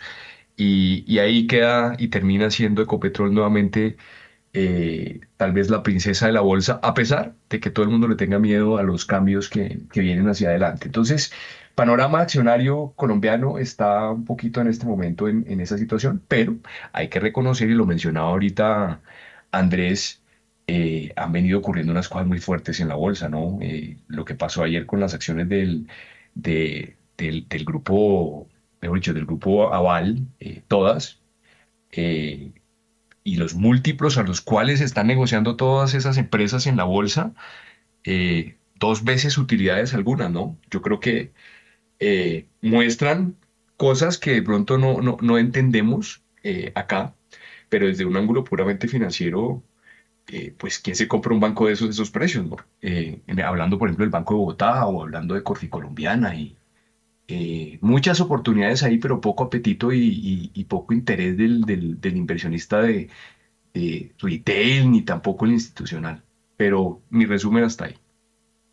Oiga, venga, Arnoldo, el, el asunto, mm, ayer lo, lo hablábamos a, a, raíz del fenómeno TRI y estas circunstancias, que obviamente que eh, uno se da golpes de pecho con las circunstancias por las que está pasando el mercado bursátil, pero siempre se habla de lo mismo, ¿no? Yo llevo 45 años de, trabajo en este sector y la historia es todo lo mismo que le dicen a uno siempre, es hora de comprar, pero entonces, ¿por qué no aprovechar? Sí, mejor dicho, yo creo que quien ingrese hoy al mercado accionario colombiano tiene que entrar con el compromiso de que está invirtiendo en una empresa y, de que cree que el gobierno corporativo va a obrar en su beneficio para poder recibir una buena rentabilidad por dividendos. Yo no creo que la, la economía de estos negocios vaya a cambiar de una manera sustancial en largo plazo, pero creo que hoy es, es más la aproximación a invertir en un mercado que es privado a, a tomar la decisión de invertir en un mercado que es público, porque va a haber muy pocos agentes eh, que le den el valor justo a las compañías a través de las transacciones que se hacen en el mercado secundario. Entonces, quienes, quien no tenga mucha experiencia en esto y esté oyendo hoy en día lo que estoy diciendo yo, es Indudablemente, las empresas que están ahí, a pesar de las amenazas que tenemos, son negocios estables y van a generar una cascada de dividendos medianamente predecibles. Si eso cumple con un retorno que uno le parezca razonable, es un excelente negocio y yo creo que eso va a pasar. En el, en el mediano y en el largo plazo, no sabemos quién es el agente que va a entrar al mercado colombiano y va a decir, oiga, esto está muy barato y le va a poner el precio. Eso no está y por el contrario, pues está después de la presentación de la reforma a la salud, tenemos pendiente la presentación de la reforma pensional y, y por los antecedentes de la primera, sabemos que la reforma pensional, eh, pues debería ser lo que todos estamos interpretando que va a ser y eso pues pone eh, una talanquera a, a las valorizaciones del mercado accionario. Así es, don Arnoldo. 7 y 24. Nelson Vera, lo voy a meter en, aguas que sé que no son sus, eh, sus preferidas, pero eh, Nelson, eh, ya vio ahí resultados del Banco de la República con unas utilidades interesantes, esos son dividendos, Ecopetrol, utilidades más que interesantes, dividendos, aunque ya vimos y vuelvo y reitero, una empresa sobreendeudada eh, sin aprovechar eh, para mejorar las circunstancias, aunque el palo no está para cucharas y hay un gobierno exigiendo dividendos. Y vemos también un, un pequeño giro en las empresas más grandes en liquidez en el mercado bursátil que dan unos extraordinarios resultados y dan unos dividendos extras no soñados, o sea, suben hasta el 63%, obviamente las, con las acciones deprimidas en bolsa, tratando de cambiar el, asunto. Eh, ¿Esos eh, golondrinas harán verano o cómo ve el asunto, Nelson? Yo recuerdo hace casi unos siete, ocho años, que sacamos precisamente en, en, asocio con la, bolsa, con la Bolsa de Colombia cuando estábamos en ANIF, creo que, y en ese estudio participaron en mesas de, de trabajo buena parte de las comisionistas, incluido, incluido Credit Corp. Y allí pasábamos de revista de todos estos temas estructurales del mercado de capitales que, que estaban mencionados, ¿cierto? Como al inversionista retail, pues en las grandes acciones, cuando uno hacía los rendimientos compuestos de los últimos, de desde los desde las últimas, de, la última década, digámoslo así, no le ha ido, ido eh, muy bien en estas mayorías de apuestas a retail, número uno. Salvo Ecopetrol, depende del punto de entrada. El segundo, lo que se mencionaba, es un es una mercado que se ha venido secando uh, desde el año 2012, sobre todo después de los temas de interbolsa en, en su liquidez. Eh, el número de uh, emisores ha venido colapsando, como se ha venido mencionando también. Entonces, esos temas son los temas estructurales y desde ese momento recuerdo que las soluciones, pues si bien el diagnóstico estaba, estaba muy claro, pues eran un poco más, más complicadas porque los temas de un inversionista retail que resulta relativamente costoso de gestionar para esos comisionistas de bolsa, pues todavía hay mucho que por mejorar.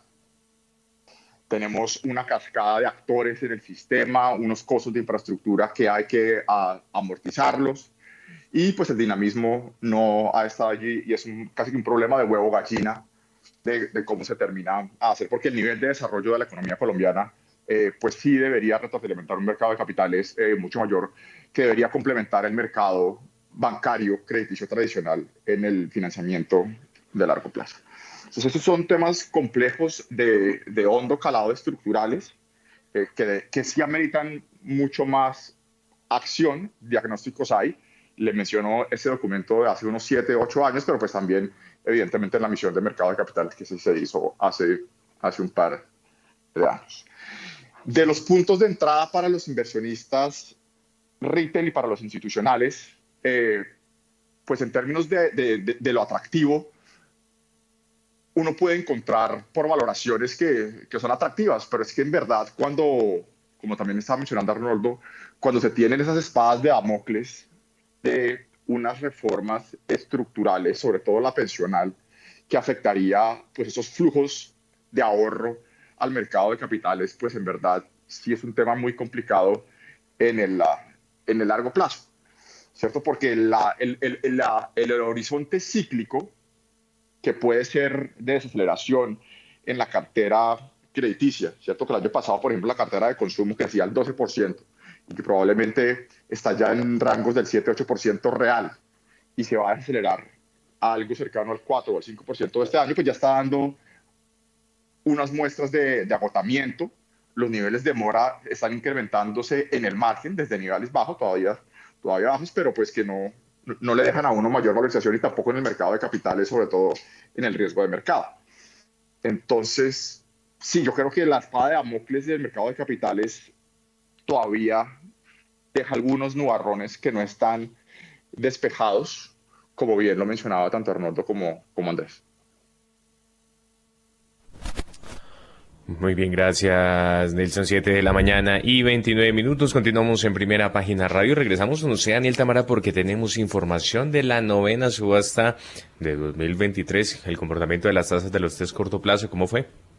En la novena subasta de 2023, las tasas de los tres cortoplazos subastados cayeron 19 básicos frente a la octava colocación y se alejan del 13%. Hace una semana el tipo de corte fue de cerca de 12,78% y este martes de 12,6%. En enero de este año la tasa cerró en 2,9%. En la subasta de bonos corto plazo del 18 de octubre del año pasado, que terminó siendo la última de 2022, el tipo se ubicó en 12,99%. Si se mira el comportamiento del año anterior por meses, se observa que en enero el porcentaje se ubicó en 6,3%, en febrero en 7,1%, en marzo en 8%, en abril en 8,2%, en mayo en 8,8%, en junio en 10%, en julio en 11,5%, en agosto en cerca de 11,1%, en septiembre en 12,1% y en octubre en 12,99%. Muy bien, 7 y 30 de la mañana, Daniel. Y por otra parte, se dieron a conocer datos que tienen que ver con la construcción de obras civiles en Colombia, el comportamiento. En enero de 2023, el índice de costos de la construcción de obras civiles en Colombia aumentó cerca de 5% con relación a diciembre de 2022. De acuerdo con cifras del DANE, 4 de los 10 destinos relacionados con la construcción de edificaciones se ubicaron por encima del promedio nacional en el siguiente orden: educación, otros destinos, bodegas y comercio, y por otra parte los destinos hospitales y centros asistenciales, los hoteles, apartamentos, casas, oficinas y administración pública se situaron por debajo de la media. Por su parte, la vivienda no bis presentó un alza mensual de 4,74%, en tanto que la vivienda bis tuvo un incremento de más 5%. Y bien, a propósito, Daniel, usted tiene cifras de la producción de cemento gris en Colombia. ¿Cuál fue el comportamiento en enero de este año? En enero de 2023, la producción de cemento gris en Colombia aumentó un muy leve 0,6% frente al mismo mes de 2022. Según cifras del DAN, en el primer mes de este año se despacharon al mercado nacional 930 miles de toneladas de cemento gris, lo que significó un decrecimiento del 3,5% frente a enero de 2022. Este resultado se explicó principalmente por la caída presentada en el canal de constructores y contratistas, que restó 3,1 puntos porcentuales a la variación total de menos 3,5%. Ahora bien, la caída del cemento gris empacado obedeció primordialmente al canal de comercialización, el cual le quitó 2,9 puntos porcentuales al resultado final de menos 5%. Y hay nuevo director, Daniel, eh, del Departamento del Hemisferio Occidental del Fondo Monetario Internacional. ¿De quién se trata y cuáles son sus funciones? Rodrigo Valdés es el nuevo director del Departamento del Hemisferio Occidental del FMI, encargado de las relaciones con países de América Latina, lo que incluye a Colombia. También tomará posesión más bien de su cargo el próximo primero de mayo y reemplaza a Elan Golfan, quien pasó a ser el presidente del Banco Interamericano de Desarrollo. Dentro del departamento del hemisferio occidental se agrupan los países del continente americano, aunque la actividad se centra casi exclusivamente en los pertenecientes a, a Latinoamérica y el Caribe. Actualmente Valdés es profesor de economía en la Escuela de Gobierno de la Universidad Católica de Chile. Previamente fue ministro de Hacienda de Chile, trabajó más de 16 años en el sector público de su país, ocupando varios cargos en el Ministerio de Hacienda y el Banco Central de Chile, donde fue gerente de la División de Estudios y Economía. Tiene un doctorado en Economía del Instituto de Tecnología de Massachusetts y una licenciatura en Economía de la Universidad de Chile. Muy bien, 7 de la mañana y 33 eh, minutos. El petróleo de referencia Brent hasta ahora se mueve a la baja, 0,35% desciende, llega a 83 dólares con 15 centavos el barril, mientras que el WTI se cotiza en 76 dólares con 55 centavos el barril, pierde hasta ahora 0,65%. Daniel, y es que va a haber, como se espera, aumento del combustible en Colombia a partir de este primero de marzo. ¿A cuánto asciende y cuánto es el aumento? Para marzo de 2023 el precio de la gasolina en Colombia se ajustará en 400 pesos salvo en Nariño, ubicándose en promedio en 10.766 pesos por galón. El ACPM, como se esperaba, no subirá su precio. El incremento del precio de la gasolina corriente pretende disminuir el impacto fiscal del Fondo de Estabilización de Precios de los Combustibles sobre el gobierno nacional por la dinámica de los precios internacionales de los refinados que han aumentado debido a factores internacionales como el precio del petróleo y el nivel de riesgo global que afectó la tasa de cambio en el país. De no haber contado con la operación del FEPEC en lo corrido de 2023, el precio de la gasolina corriente y del ACPM se hubiera ubicado en promedio en más de 5.000 y 9.800 pesos por encima del precio de venta promedio vigente por galón respectivamente. Gracias, Daniel. 7 de la mañana y 34 minutos. Eh, y a propósito, Daniela Tobón, usted tiene más información del sector minero energético, en esta ocasión con la producción de la noruega Interoil. La producción bruta del cuarto trimestre de 2022 de la noruega Interoil, que opera en campos de petróleo y gas en Colombia, aumentó un 4,3% en comparación con el tercer trimestre de 2022. De acuerdo con la compañía, los precios del petróleo Brent para el cuarto trimestre de 2022 disminuyeron al rango de entre 80 y 93 dólares barril, lo que redujo los ingresos de la compañía y en consecuencia el EBITDA en comparación con el tercer trimestre de 2022. Daniela, y además hay nuevo presidente de la Junta Directiva de la ACIPET, es la Asociación Colombiana de Ingenieros de Petróleos. Carlos Leal es el nuevo presidente de la Junta Directiva de la Asociación Colombiana de Ingenieros de Petróleos, ACIPET. Leal ha sido miembro durante varios periodos de la Junta Directiva, siendo presidente del órgano directivo en el periodo 2019-2020 y director ejecutivo en el año 2015. Los demás miembros integrantes de la Junta son los ingenieros de petróleos Beatriz López, Marta Villarreal, Uriel Suaza, David Martínez, Carlos Candela y Víctor Durán, quienes estarán en el periodo 2023-2024.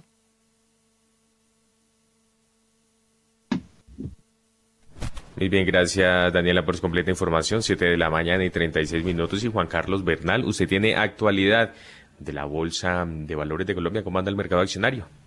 Este martes se recibieron 212 aceptaciones equivalentes al 11,54% del máximo de acciones a comprar en la OPA por Cemex Latin Holding que cerró ayer.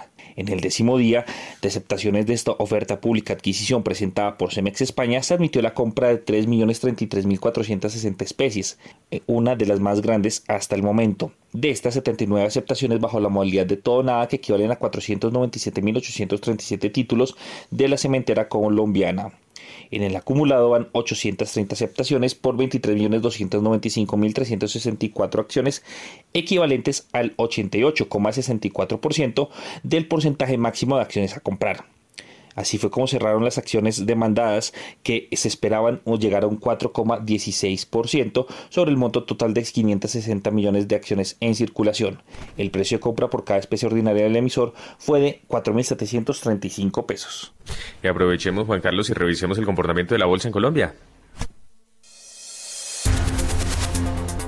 En primera página radio, las acciones de Colombia. En rojo cerró la Bolsa de Valores de Colombia. La acción que más perdió fue la de Banco de Bogotá, que se dio 9,98%. Corfi Colombiana fue el segundo título más desvalorizado de la jornada, con una baja de 7,89%, mientras que ISA cayó 5,28%. Por su parte, Preferencial Cementos Argos fue la que más ascendió con un 5,94% y Enca se elevó 2,38%. El Colcap bajó 1,55% a 1.187,56 puntos y el Colir 1,60%.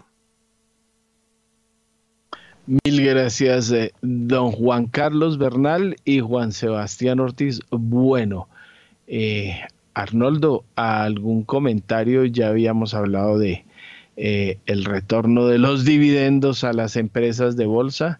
Vamos a ver cuánto dura esa ilusión, pero vemos los resultados de ayer, ISA cayendo bastante.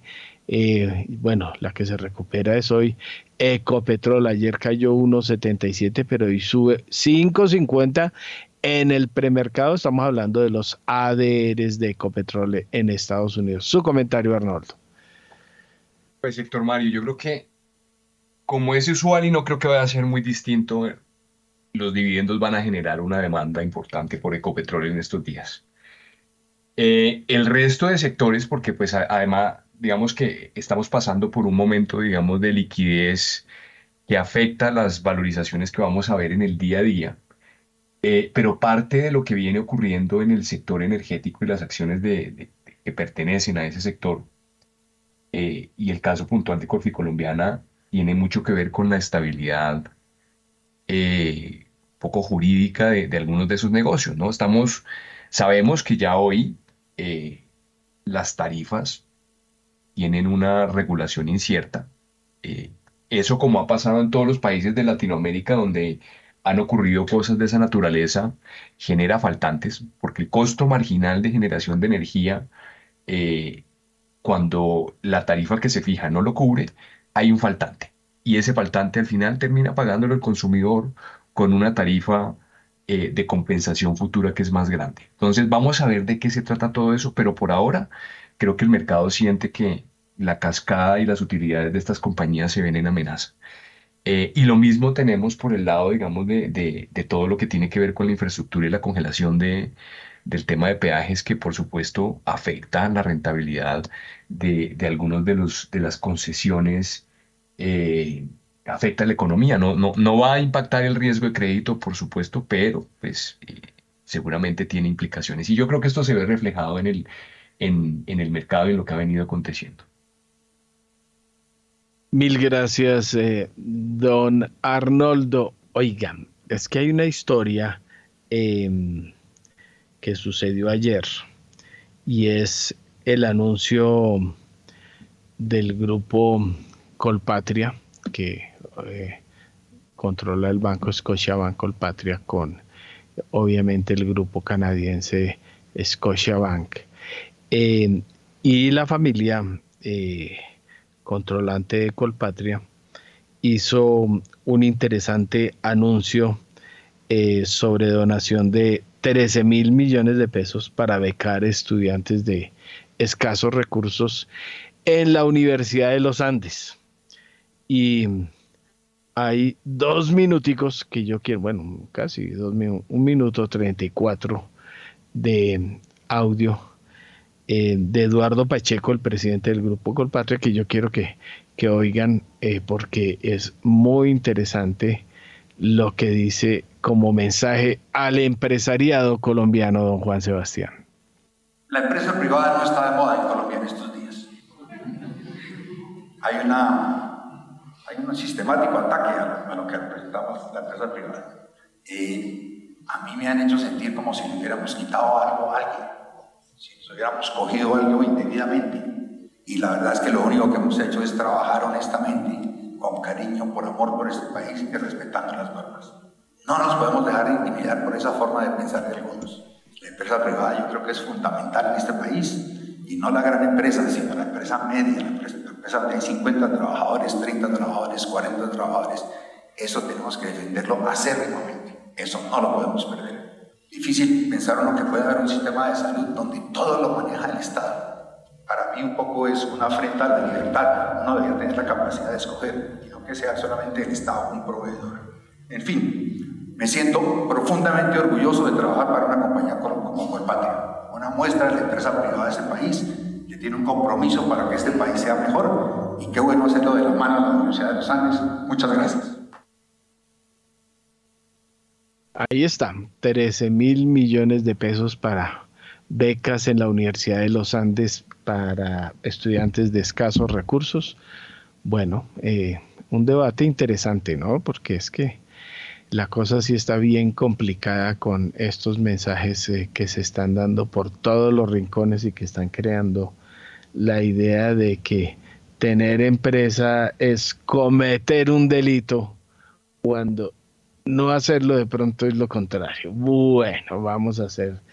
Eh, 7 y 43 minutos de la mañana. Don, don Juan Sebastián, eh, venga a ver si ya está en línea. Ah, sí, Daniel Támara está, tiene una historia, también está William Varela. Daniel Támara, eh, nuevos vientos eh, por la asociación bancaria. ¿Cómo es la historia del torero que llegó con su cuadrilla? Héctor Mario, pues sí, efectivamente, vientos de cambio ya soplan por las oficinas de la Asociación eh, Bancaria con la llegada de Jonathan Malagón a la presidencia del gremio. Recordemos que lleva poco más de un mes en el cargo. Pues ya mm, Héctor Mario Oyentes pues se va, se dio el primer cambio en la vicepresidenta, en la vicepresidencia de Asuntos Corporativos del gremio eh, la cual pues estaba siendo liderada por Andrés Rojas desde el 2015, es decir, duró ocho años en el cargo y ahora será reemplazado por Carlos Ruiz, quien pues fue viceministro de Vivienda de Malagón cuando Malagón pues, fue el titular de la cartera durante el gobierno de Iván Duque. Em, lo que se, se, habla al interior de su bancaria es que Malagón ya habría dicho que va a haber cerca de cinco cambios en el gremio. Ya se dio el primero, que, es el cambio de Andrés Rojas por Carlos Ruiz en la vicepresidencia de Asuntos Corporativos. Entonces faltarían otros eh, cuatro cambios más que se avecinan y que seguramente también serán eh, de trabajadores que hayan estado con eh, Jonathan Malagón pues en el pasado. Carlos Ruiz pues no es ajeno al gremio porque él ya fue en este caso eh, eh, jefe del Departamento de Estudios Económicos antes de llegar al Ministerio de Vivienda en el 2018 y eh, en este caso reemplaza a Rojas, quien estuvo en el cargo desde 2015.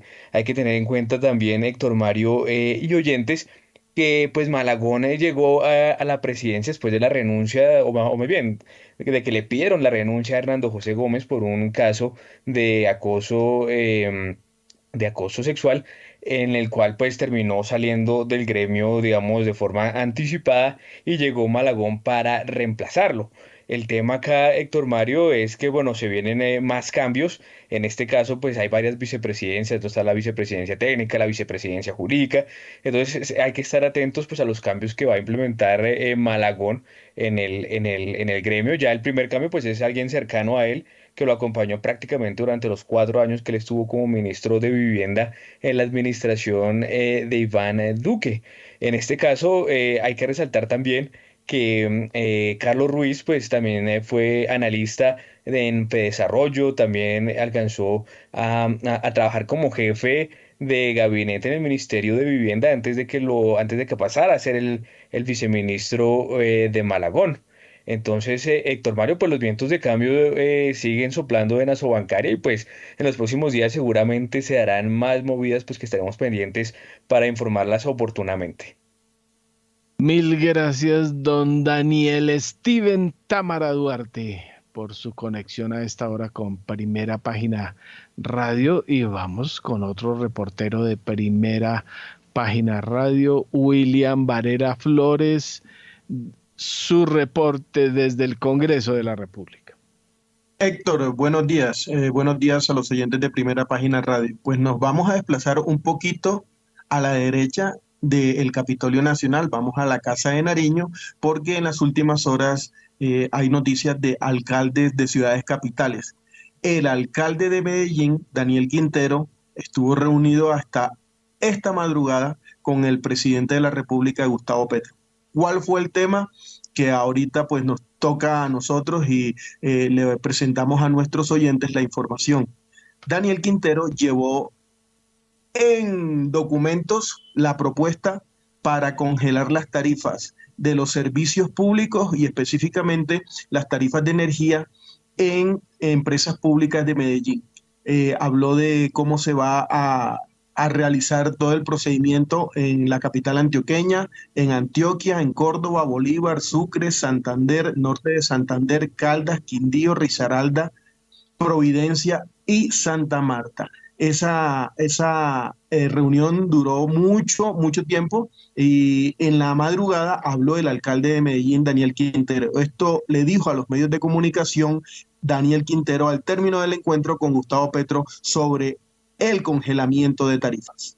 Acabamos de terminar reunión con Gustavo Petro, una reunión muy productiva con nuestro gerente. Mostramos el alcance de PM, opera casi 12 departamentos del país, tipo de usuarios que tiene, también el alcance de nuestra propuesta, qué es lo que queremos, cómo queremos ayudarle a los ciudadanos, pero también cuál es la realidad del sector, cómo eh, ayudarle al sector también a poder los retos de calidad. De Vamos a pasar ahora a una siguiente etapa de reuniones ya con Spotecnic, analizar la propuesta que estamos presentando, de modo que pronto podamos avanzar en esta para todos los ciudadanos.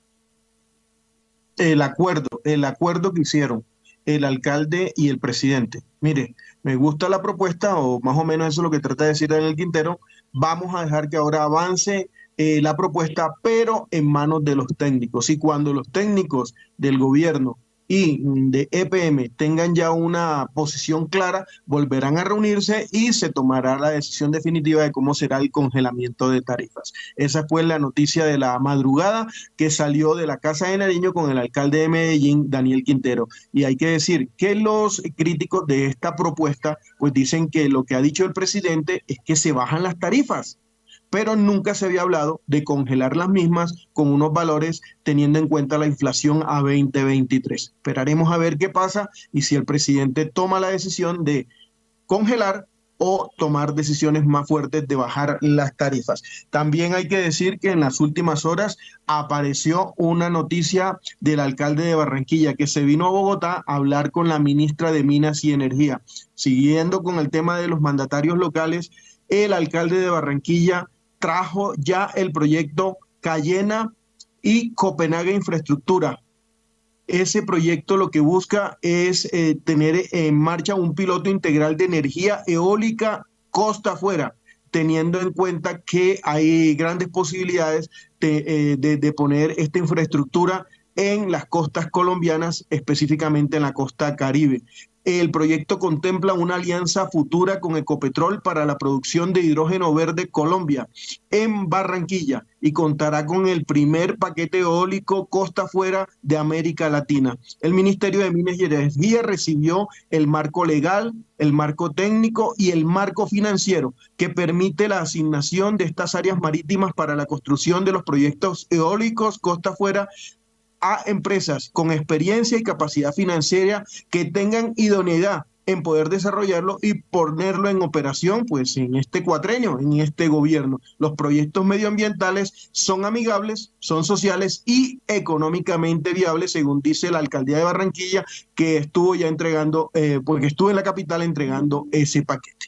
Entrando ya en la parte política. Don, don William, venga que toca temitas. ¿Usted sabe ah. cómo se llamaba antes Cayena? Sí, claro. ¿Cómo se llamaba? No, no, no, no, no, no, no, no. Pero ah, para nosotros, los para los barranquilleros, Cayena es un barrio. Sí, exacto. cuénteme. cuénteme, cuénteme esa historia. Cuénteme esa historia. No, no, no, cuéntelo usted, cuéntelo usted. Es mejor que un, ah, no un nativo, sino un extraño la cuenta para que la crean. No, cuente, cuente la historia porque precisamente ustedes eh, eh, la saben más, pero lo peor de Cayena es que es el nombre nuevo de una empresa que se llama Alumbrado de Barranquilla. Pues Alumbrado Barranquilla es el mayor accionista de la AAA de Barranquilla. Es que esa es la importancia de esta noticia. Ellos, eh, eh, hay que recordar una historia que hemos venido contando desde hace rato eh, en primera página sobre los cambios de nombre. Unos señores de Pacific Rubiales que vinieron acá y quebraron varias empresas eh, pasando por Pacific Rubiales, Alange, Petro Magdalena, Gran Colombia Gold, todas en rojo, ¿no? Eh, Colcorp, eh, la otra, bueno, ya se me olvidó hasta el nombre de, de la otra carbonífera, todas quebradas. Entonces entraron en un proceso de cambiarles los nombres. De hecho, crearon incluso una nueva petrolera con el pomposo desarrollo de convertirla en la nueva Pacific Rubiales, se llamaba Pentanova. Ya ha tenido seis cambios de nombre. Entonces, eso es un mismo eje, un personaje de allá de Barranquilla, vicepresidente de Pacific Rubiales, que ha recomendado cambiar los nombres, ¿no? Para borrar rastros. Entonces, borran rastros, eh, historias que hay detrás. Pues lo que usted está, eh, lo que vino a buscar el señor Pumarejo es contratos para los mismos señores de siempre de Barranquilla, para los señores de Tecnoglass y, los, y el señor William Vélez. Los dos accionistas privados de Cayena son Tecnoglass, eh, los señores Daes y el señor William Vélez. Entonces, vienen diciendo, ya están hablando de contratos, no, ya están hablando de idoneidad, ya están buscando socios, ya quieren clavar a Ecopetrol en el cuento para que les meta plata, entonces eh, ese es el asunto, ya se metieron en las eólicas, ya van a meter otro negocio y ese es el Cayena, peor que el otro. Cuénteme la historia de Cayena, don William Varela. No, no, no, no, no, no, se la dejo ahí así, mire el tema de la venta de acciones de la AAA, acuérdense que generó un conflicto entre los negociadores de las AES y la sociedad Cayena SAS, que derivó en la suspensión del proceso por irregularidades en la transferencia de 82.16% de las acciones. Sí, sí, sí, eso, es otra historia. Eso el problema no es ese. No, pero venga, no, don William Varela, Cayena es el nombre que le dieron a una sociedad para tapar el nombre este es el accionista mayoritario de la AAA de Barranquilla. Así es, por eso, ah, el dueño es el señor eh, alcalde de Barranquilla o la Barranquilla, como su nombre lo indica, y los otros privados son los señores Dice y el señor William Vélez, que salió muy pomposo, también anunciando una donación de una escuela hace apenas 48, 56 horas, cuando sabía que se iba a mover el cuento de la famosa Cayena. Entonces, esa es la otra historia. Bueno, y hagámosle rápido con las otras dos historias, porque es que esa historia de, de no, pero es que qué pena, pero la historia de PM era muy larga, yo no daba para tanto. hágamele cortico, por favor.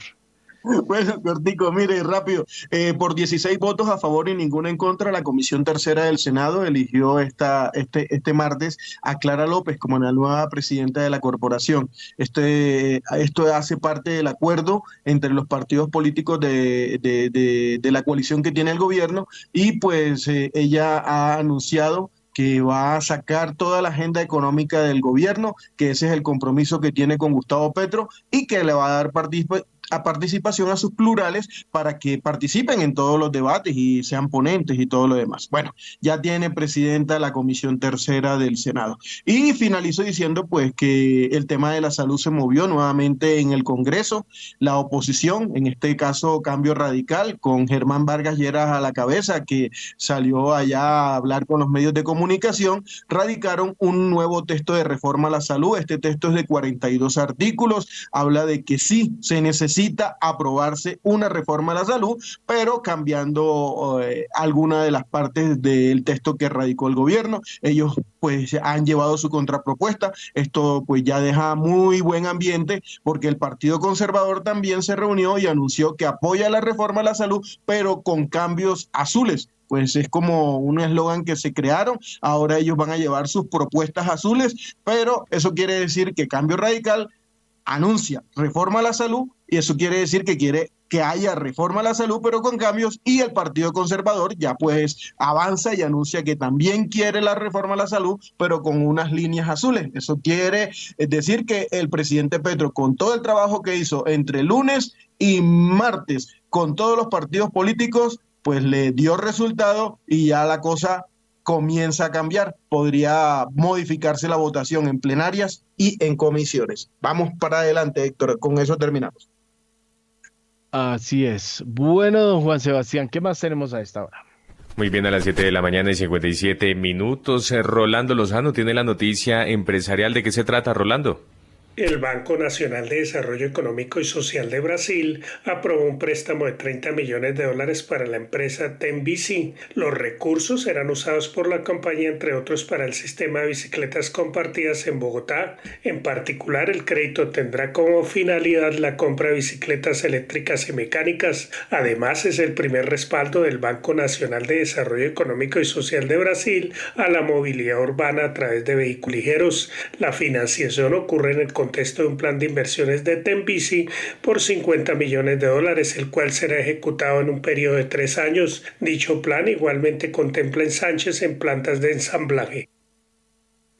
Muy bien, gracias Rolando, 7 de la mañana y 58 minutos y eh, una apertura de una investigación por parte de la Aeronáutica Civil de Perú en relación con esta situación que se está viviendo desde hace ya un par de días eh, por la suspensión de las operaciones de Viva. ¿De qué se trata, Diana Lucía Nova? El Ministerio de Transporte y Comunicaciones de Perú anunció que a través de la Dirección de Aeronáutica Civil de ese mismo país iniciará un proceso administrativo en contra de Viva por el incumplimiento del servicio de cobertura de sus rutas. Los pasajeros afectados en Perú por esta cancelación repentina de operaciones de Viva pueden dirigirse a las aerolíneas JetSmart, Skyline y LATAM. Según los reportes de las autoridades peruanas, alrededor de 300 personas se vieron afectadas por la suspensión temporal de vuelos. Viva anunció la suspensión de sus operaciones con efecto inmediato. Mientras las operaciones estén suspendidas, Viva continuará con las negociaciones con los acreedores bajo los procedimientos del decreto 560 y trabajará para preservar su capacidad de reiniciar las operaciones en una fecha futura. Gracias, Diana, por su completa información. En este momento son las 8 de la mañana en punto. Pausa comercial. En primera página radio ya regresamos.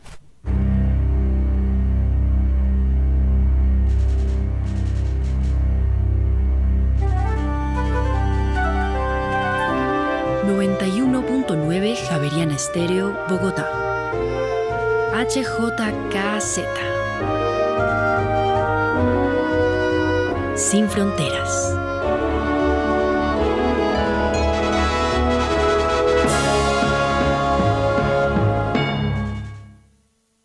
Soy Fernando Gaviria, ciclista profesional del Movistar Team. Desde que soy Movistar, puedo rodar con mi plan postpago sin preocuparme por los datos y puedo entrenar en casa con fibra Movistar, el internet más rápido de Colombia. Si activas fibra y postpago, te conviertes en Movistar Total y recibes más velocidad en tu internet, fibra y más datos en tu plan postpago. Todo por el mismo precio. ¿Quieres más posibilidades? Compra ya en movistar.co o llama al numeral 709. Nadie te da más. Movistar, tu operador de fibra. Aplican términos y condiciones.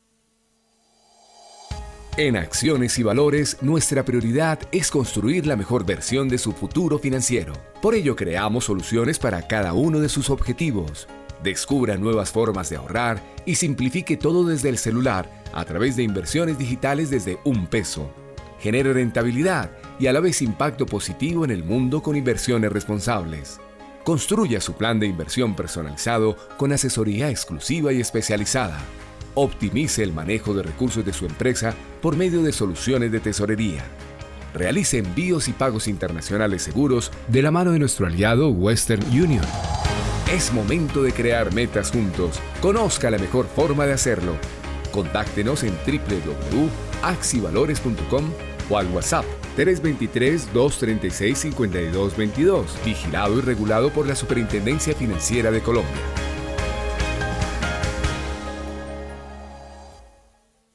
Javeriana Estéreo, sin fronteras. Exclusiva de Primera Página Radio.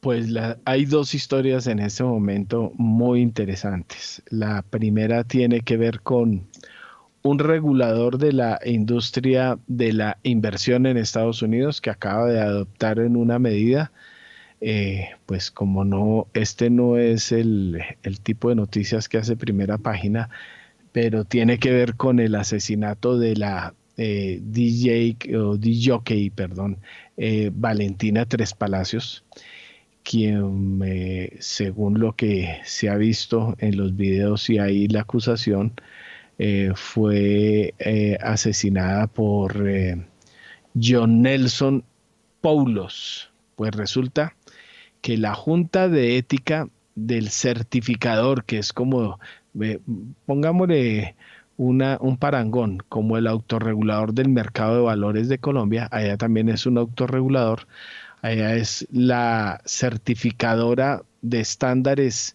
de inversión en Estados Unidos, la CFP, pues esa entidad, eh, su junta de ética, acaba de suspenderle las certificaciones financieras a John Paulus para que no utilice esas certificaciones em, mientras responde por el asesinato de Valentina Tres Palacios. Hay que recordar que John Paulus está acusado en Colombia de feminicidio agravado, de ocultamiento, alteración o destrucción de elemento material probatorio, es decir, eso se llama ya felonía en Estados Unidos, que es ocultar pruebas a las autoridades.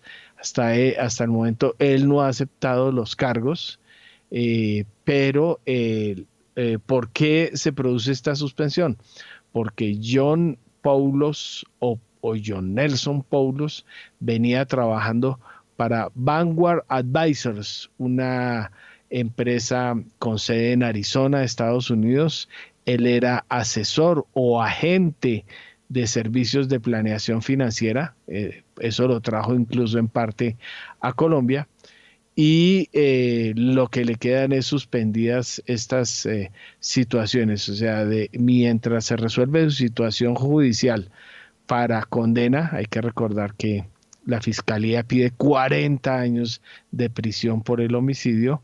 Mientras se resuelve esa situación, no puede utilizar eh, los certificados y estándares de servicios financieros de Estados Unidos. Esa es una de las noticias frescas que hay. Y la segunda noticia tiene que ver con la historia de Rolando. Yo quería que él se conectara, pero la idea es esa que eh, se resolvió después de siete años de la muerte de Hernández Jesús García González. Eh, ¿Quién es Hernández Jesús García González? El dueño de la famosa cadena de restaurantes Pesquera Jaramillo. pues se resolvió el lío de familias, se decidió la herencia, el juzgado 30 de familia de Bogotá reconoció a la colombo francesa Estefanía García Montegut como heredera del señor Hernández Jesús García y se queda con el 40% de la cadena pesquera Jaramillo. Yo recuerdo la pesquera Jaramillo en sus inicios hace ya muchos años, eh, cuando yo trabajaba por el centro de Bogotá, quedaba muy a la esquina de la empresa de teléfonos de Bogotá, la 23, 24 con novena, y ahí, ven, y ahí había un famoso sitio en el que vendían hamburguesas de pescado, imagínense. Ahí nació la pesquera Jaramillo. Empezaron vendiendo hamburguesas de pescado, productos de pesca, mariscos y esto se convirtió en una gran cadena, además venenosa, ¿no? Porque ya ir ahí a comprar es complicado. Es, bueno, eh, no es carrera novena, es carrera octava con 21 ahí en la esquinita de la empresa de teléfonos de Bogotá en donde nació eh, la pesquera Jaramillo. Esa era otra historia que queríamos contarles y creo que ya tenemos don Juan Sebastián Dólar a esta hora. A esta hora, abren los mercados en Colombia. Sí, señora, a las 8 de la mañana y 7 minutos y mucha atención porque el dólar abrió este miércoles en 4.830 pesos, baja 26 pesos con 85 centavos frente a su cierre de ayer que fue 4.856 pesos con 85 centavos. Reiteramos entonces, dato de apertura, 4.830 pesos, baja 26 pesos con 85 centavos frente a su cierre de ayer. Pero esa fue la apertura, según veo aquí, sigue para abajo, ¿no? Está en 4.816 pesos eh, ya transados 21 millones de dólares en 65 operaciones. O sea que todo pinta a que la cosa baje hoy en el mercado cambiario. Eh, bueno, gracias por la sintonía y pero despidamos a nuestro el, el sobreviviente. Queda Nelson Vera Concha, su comentario de despedida. Muchas gracias, Héctor Mario. Sí, pues estamos atentos a, ver cómo evolucionan las propuestas que se han venido discutiendo. Eh, veremos a ver si se retrotraen las propuestas inicial de dar al traste con el sistema de aseguramiento en salud, que pues es altamente inconveniente por todo lo que hemos venido discutiendo. Y pues evidentemente creo que tampoco quedamos como muy contentos los técnicos con la propuesta de la medicina para matar al paciente en términos de flexibilización laboral. Entonces, creo que encarecer el costo del trabajo formal, pues lejos de beneficiar a una población informal que supera el 60%, pero casi el 80% de los que cotizan la seguridad social de manera juiciosa, pues flaco favor le hace a un mercado laboral que tiene lastres estructurales en términos de su productividad laboral, la brecha con el salario mínimo, los sobrecostos no salariales. Entonces creo que, infortunadamente, la norma en estas propuestas de reforma ha sido totalmente en contra de los diagnósticos que se han venido dando en los últimos 15, 20 años.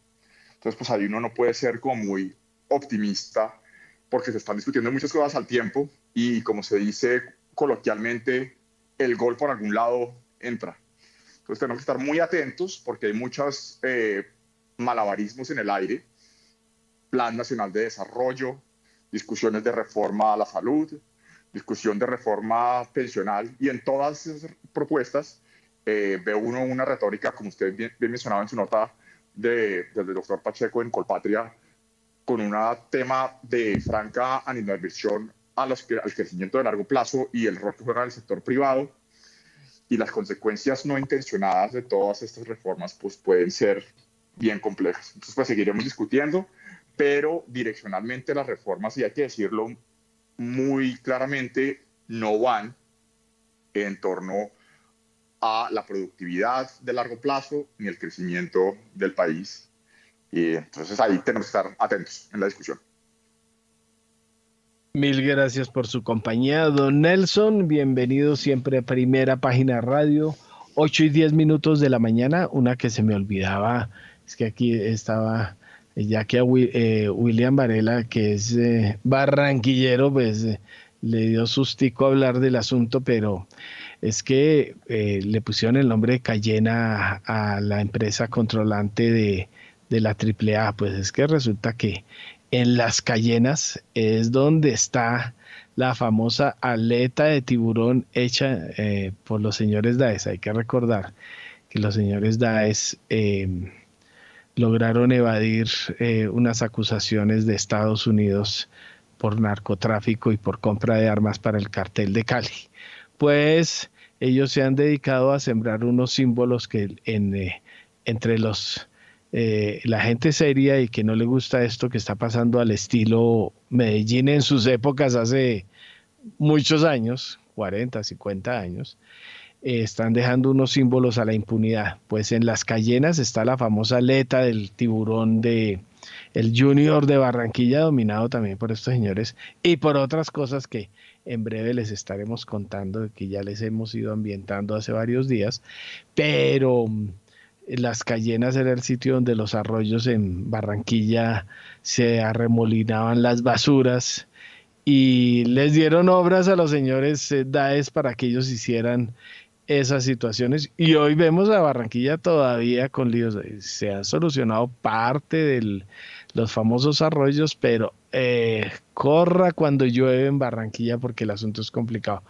Pero, ajá, las Cayenas, allá está el símbolo de ellos y lograron ponerle la marca a la empresa holding que controla a la AAA y de la que ellos son socios, son socios privados con la alcaldía de Barranquilla que es pública. Entonces, no vengamos con mentiras y a contar aquí cuentos raros de que se solucionó con la salida de la SAE, la evolución de acciones. No, lo que hicieron fue darles bendición para que ellos se queden y ya está viniendo el alcalde por contratos. Esa es la idea, don Juan Sebastián.